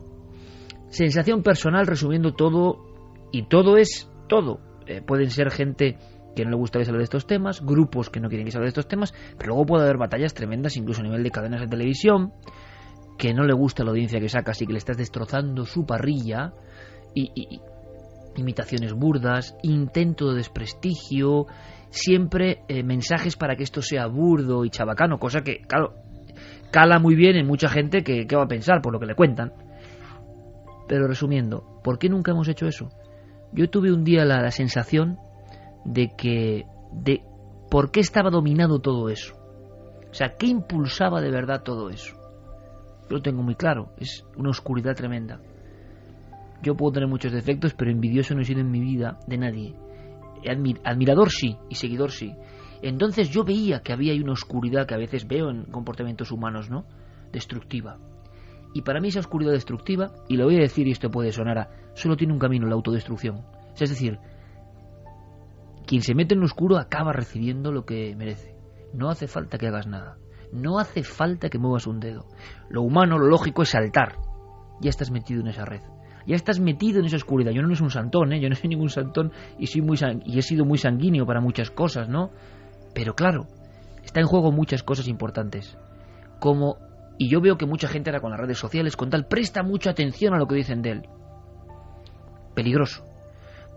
Y creo que la única forma de salvarse es decir, yo tengo un camino, puede estar equivocado o no, pero lo que no podemos hacer es para mantener ese camino o por tu ego, el ego denso que siempre en el fondo te atrapa, eh, hacernos los, guays y los sabios y los, y los chulos en ese aspecto y contestar o meterte en esa red. Entonces la oscuridad habrá conseguido su propósito, apartarte del camino.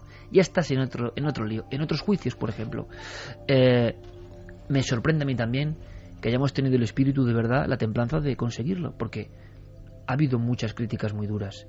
Pero como sabes de quién vienen y por qué vienen, tienes que hacer el esfuerzo humano tremendo y hay que vivirlo, ¿eh? Si no se vive, no se sabe.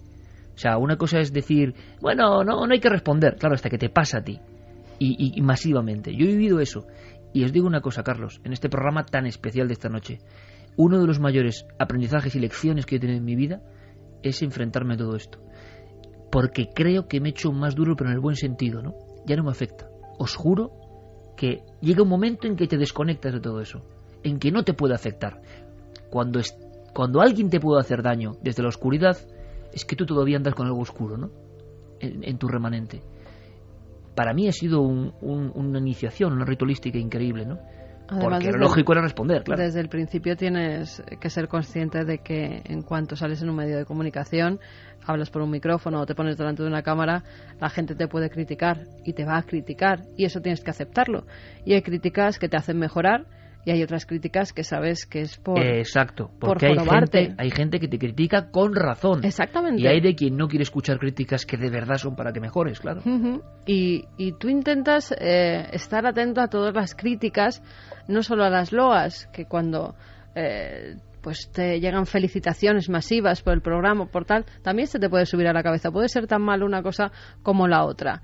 Pero cuando te llegan esas críticas hay algunas que están fundadas en cosas que es verdad y tú mismo te tienes que superar y tú mismo tienes que decir, es verdad, aquel dato lo di mal, no puedo, tengo una responsabilidad, no puedo dar un dato que esté mal. Ya cuando son eh, críticas que vienen desde grupúsculos que están hechos para intentar jorobarte la vida, entonces ya es cuando tienes que decir, mira, es que esta gente no me conoce, esta gente no lo hace para que yo evolucione. Se acabó, es que ni siquiera voy a mirar lo que me critican porque sé quiénes son, sé perfectamente por qué lo hacen y sé que conmigo no van a poder. Con lo cual los voy a dejar de lado. ¿Por qué no los denunciamos? Pues en ocasiones por muy sencillo, porque no llegas a ningún lado. Y lo hemos consultado a veces con un montón de abogados y no llegas a ningún sitio vas a estar en un juicio que va a durar años para nada, para absolutamente nada. No puedes hacer nada porque estar en esa dinámica de pensamiento que no tiene nada que ver con lo positivo, con crear, con estar con tus oyentes, con hacer cosas nuevas, sino pensando en si el juicio, el tío, pensando en estos tíos, imposible, mm. imposible. Y luego ya hay críticas personales a familias y a tal, que es que ya ni siquiera las contemplas porque son gente que no te conocen. La gente que te conoce, si vosotros me decís mañana, oye, es que es que pues has hecho esto y esto y esto, yo sí que lo tendré en cuenta, pero gente que no te conoce absolutamente de nada y que opina sin saber, pero claro, pasa una, pasa una, cosa y además muy sencillo y como para poner colofón a una de las grandísimas cuestiones que nunca se han tratado en Milenio, que es el asunto de las críticas descarnadas de esta forma, y es que es la muestra de que algo se debe estar haciendo bien. Cuando algo responde eh, de esa forma, ¿no? Eh, con sus diferentes niveles es porque tú estás afectando ese algo. Claro, cuando en milenio, tres o cuarto milenio, eh, como hicimos el programa de la semana pasada con José Manuel Nieves, por ejemplo, o hablamos de ciencia, o hablamos de, mm, de astronomía, la enervación, o con el director de Altamira, la, enervación sube y sube porque estás ya dando tu perspectiva y tu cosa, y gente que de verdad sabe de los ámbitos científicos también entra en esa nave, y con éxito y con eco. Por lo tanto, eh, eh, lo que los críticos querrían sobre todo es que te quedases en un gueto hablando de las brujas y no hay ningún problema. Por eso no critican a las brujas ni a programas. Mm. Es decir, porque la nave del misterio tiene mucho eco y, está haciendo que muchos temas se incorporen. La única forma de fastidiar esa trayectoria es meterte en lo oscuro, la negatividad. Y eso es lo que expresa esa crítica, ¿no? Continuamos, chicos. Yo quería hacerte una pregunta vosotros sois mucho de rituales, eh, de manías. A mí hay una que me toca especialmente. ¿Somos maniáticos? Todo el mundo, todo el mundo tiene rituales y Ay, manías. Fermín, que te estás metiendo. No, no, no, no, Tenía que ser Fermín el que quería la, la, banderilla. no, es que hay, hay una manía eh, con la que me toca a mí lidiar eh, muchas veces. Que yo la entiendo, pero también quiero que la entienda la gente, ¿no? Y es, ¿por qué no queréis que haya gente en el estudio en un programa normal? Oye, me está sorprendiendo mucho Fermín y Carlos eh, también, eh, como los oyentes, porque son cuestiones, esas cuestiones de verdad, de verdad, que pueden interesar en un programa irrepetible como este, y difícil de entender, pero que para los seguidores de verdad puede ser interesante. Tienes toda la razón. Eso es más de Eso es mi culpa, sí. Eso es mi culpa. Eh, pues son manías, como tú has dicho. Eh, manías insertas. Tampoco me gusta mucho en la tele, ¿eh? Cero tampoco. Y la gente se sorprende porque suele haber un ambiente. Yo procuro que la gente esté muy atenta, muy centrada en lo suyo. ¿Y por qué? Porque siento que lo que estamos contando es importante y siento algo que nuestros técnicos, en este caso y Jorge, sabrán perfectamente. Este mismo fondo, ¿no? El ambiente es fundamental. No solo para hablar de misterio, sino para hablar de vida, como estamos hablando hoy. Eh, es fundamental. Y puede que yo pierda, no sé si la concentración, pero como veo una anomalía, como vea sobre todo a alguien que no va en ese rollo, que no se ha metido en ese rollo en el que nosotros estamos, y un estudio de radio es sagrado, es como el vestuario, es sagrado, eh, a mí se me va. Me sorprende mucho, oye, y admiro a compañeros que están haciendo el programa y hay un guirigay en el, en el control, otro pasa con no sé qué, pegan un portazo. Para mí, o son muy buenos, o no le dan mucha importancia a lo que tienen, o no saben si le está llegando al oyente lo que yo creo. Mira, yo te voy a contar una cosa que es muy sencilla y, no es. Y, desde el tiempo del minidisc, yo suelo escuchar eh, el programa como ha quedado. Pues no tiene nada que ver con lo que yo he vivido. Yo lo he vivido de una forma pero quiero saber cómo le ha llegado al oyente exactamente. Y tengo la sensación de que cualquier perturbación uh, le influye. Quizá exageradamente, puede ser, pero mira, lo has identificado, una manía. Aquí vienen dos personas a ver el programa, dos, ¿eh? En el estudio, y yo no soy el mismo. Chico, ¿por qué es así? No lo sé. Eh, es como la física cuántica, ¿no? El observador y lo observado. Pues a mí me afecta. Y gente que luego es maravillosa y nos ha pasado. Hmm. Gente magnífica pero es como si yo, yo quiero estar, bueno, con los invitados que tengo que estar, con mi equipo y el santuario que para mí es un programa de radio. Y si no me sacan, es como si ahora Jorge empieza a poner unas músicas que Jorge diría, Jorge, no, no, no, que esto no va así, ¿no? O como si pone la televisión de dentro de la pecera, por ejemplo, ya se desconcentra. O una luz, una luz poco adecuada. Eh, me ha pasado en algunos lugares También porque son, eh, yo lo entiendo por una cosa, en el programa no hay guion. Iker no está leyendo nunca algo. Tal vez si estuviera concentrado en leer una cosa, pues el resto daría igual, ¿no? Pero cuando estás hablando, si hay algo que, te distrae, tú ya eh, pierdes la noción de ir planteando ese tema y seguirlo. Y tú lo has vivido y sufrido muchas veces. Sí. Porque Carmen, estos son secretos del programa. Me pone alguien que hace algo que entra, y que me ve que yo ya se me he ido. Bueno, son como estados de, no sé, no sé, em, cuando uno lo vive tiene que meterse en ese estado. Y mm. entonces las cosas ajenas, pues, eh, pues ve que, que, que, son como interferencias, ¿no? Y uno procura hacerlo con las mínimas interferencias. Y es verdad, es una manía. Seguramente además es una manía políticamente incorrecta, ahora que estamos de que todo el mundo comparte todo. Sí, es verdad. Ahora, hacer un programa como el de la semana pasada, miles de personas, todo, genial, porque es para eso pero lo de la radio, pues como que es muy sagrado, ¿no? Hablando de momentos de estados alterados, eh, yo creo que prácticamente todos los miembros de aquí del equipo, quiero saber qué pensasteis o qué pensáis en esos momentos en los que a alguien de, de vuestro equipo se le va directamente la pinza y prácticamente todos los miembros, a mí, por ejemplo, riéndonos. O sea, ¿qué, recordáis de esos momentos? ¿Qué pensasteis en ese instante de se nos va de las manos? ¿Y cómo en un momento dado sabéis reconducirlo? ¿Qué hay que tener para, hacer eso? Ha sabido, ha, pasado muchas veces con los amigos de Santi, por ejemplo, si es a lo que te refieres o sí. Eh, es normal. Vamos a ver, nosotros no estamos eh, haciendo un papel. Nosotros si nos tenemos que reír, nos reímos. Mm. Si tenemos que llorar como hemos llorado en este micrófono, lloramos, pero porque es la naturalidad que tiene este programa. Santi con sus historias es imposible que no te rías. Es que estábamos debajo de la mesa literalmente algunos miembros de este equipo cuando Santi estaba contando. Yo he visto a Iker y a Santi venirse a la vez abajo porque ya no podían continuar. ¿Y cómo lo haces? Pues porque en el fondo tienes que reconducir el programa, la gente tiene que enterarse de lo que estás contando. Y, a veces ya en esa sección de Santi, un poco para desintoxicar, ya no se hacía, o sea, ya no se volvía arriba de nuevo. Se caía uno en el abismo y ya no se volvía. Por cierto, que esto tiene que volver algún día. ¿eh? Sí, sí, mira, yo, tengo mi... Tiene, mm, otra cosa, ¿no? Que sería por qué variamos tanto las, las secciones y por qué, porque tiene que ser todo siempre dinámico, incluso en el éxito. Mm. Yo creo que tiene que haber cambios permanentes para que nadie se acomode completamente, ¿no? Pero volverán y volverán muchas cosas seguro. Eh, respecto a lo de las idas de pinza, que también tiene otra otra acepción, quisiera decir una cosa en vuestro honor. Eh, y va también por el amigo que, que nos preguntaba si nuestro buen rollo era genuino o no. Yo, por ejemplo, y, y, como muy bien sueles decir cuando hablas de nosotros, pues cada uno de su padre y de su madre, y la verdad es que somos un equipo de gente que puede ser de todo menos normal. Heterodoxa. Sí.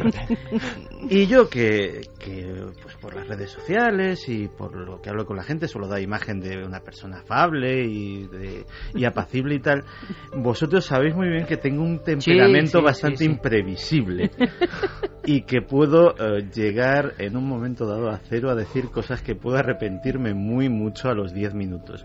Y ha habido varias ocasiones que no vamos a detallar.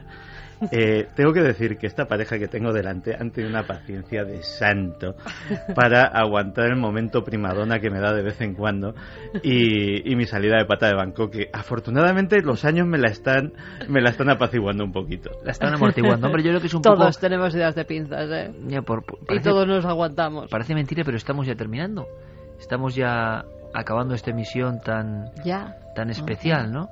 Ah, tan especial y tan distinta. Y seguramente, quizá muchos amigos y amigas del programa hubiesen preferido bien, más casuística, más casos, cuando pasasteis más miedo. Bueno, hemos comentado algunas historias, pero también ha sido una forma de, de aprender un poco lo que nunca se cuenta, ¿no? Lo que siempre queda en la tramoya mágica de la radio, que habitualmente no sale a la luz. Nosotros estamos muy contentos de vuestro apoyo, de vuestro afecto. Parece mentira, 10 años. Esos son muchos programas, muchas historias.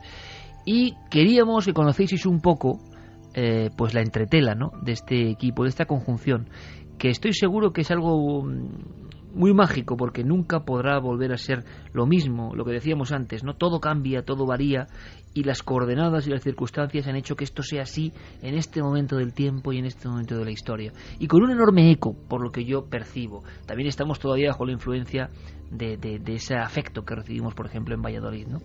Eh, a la nave no le queda más que continuar, más que proseguir su rumbo, porque no hay otra forma.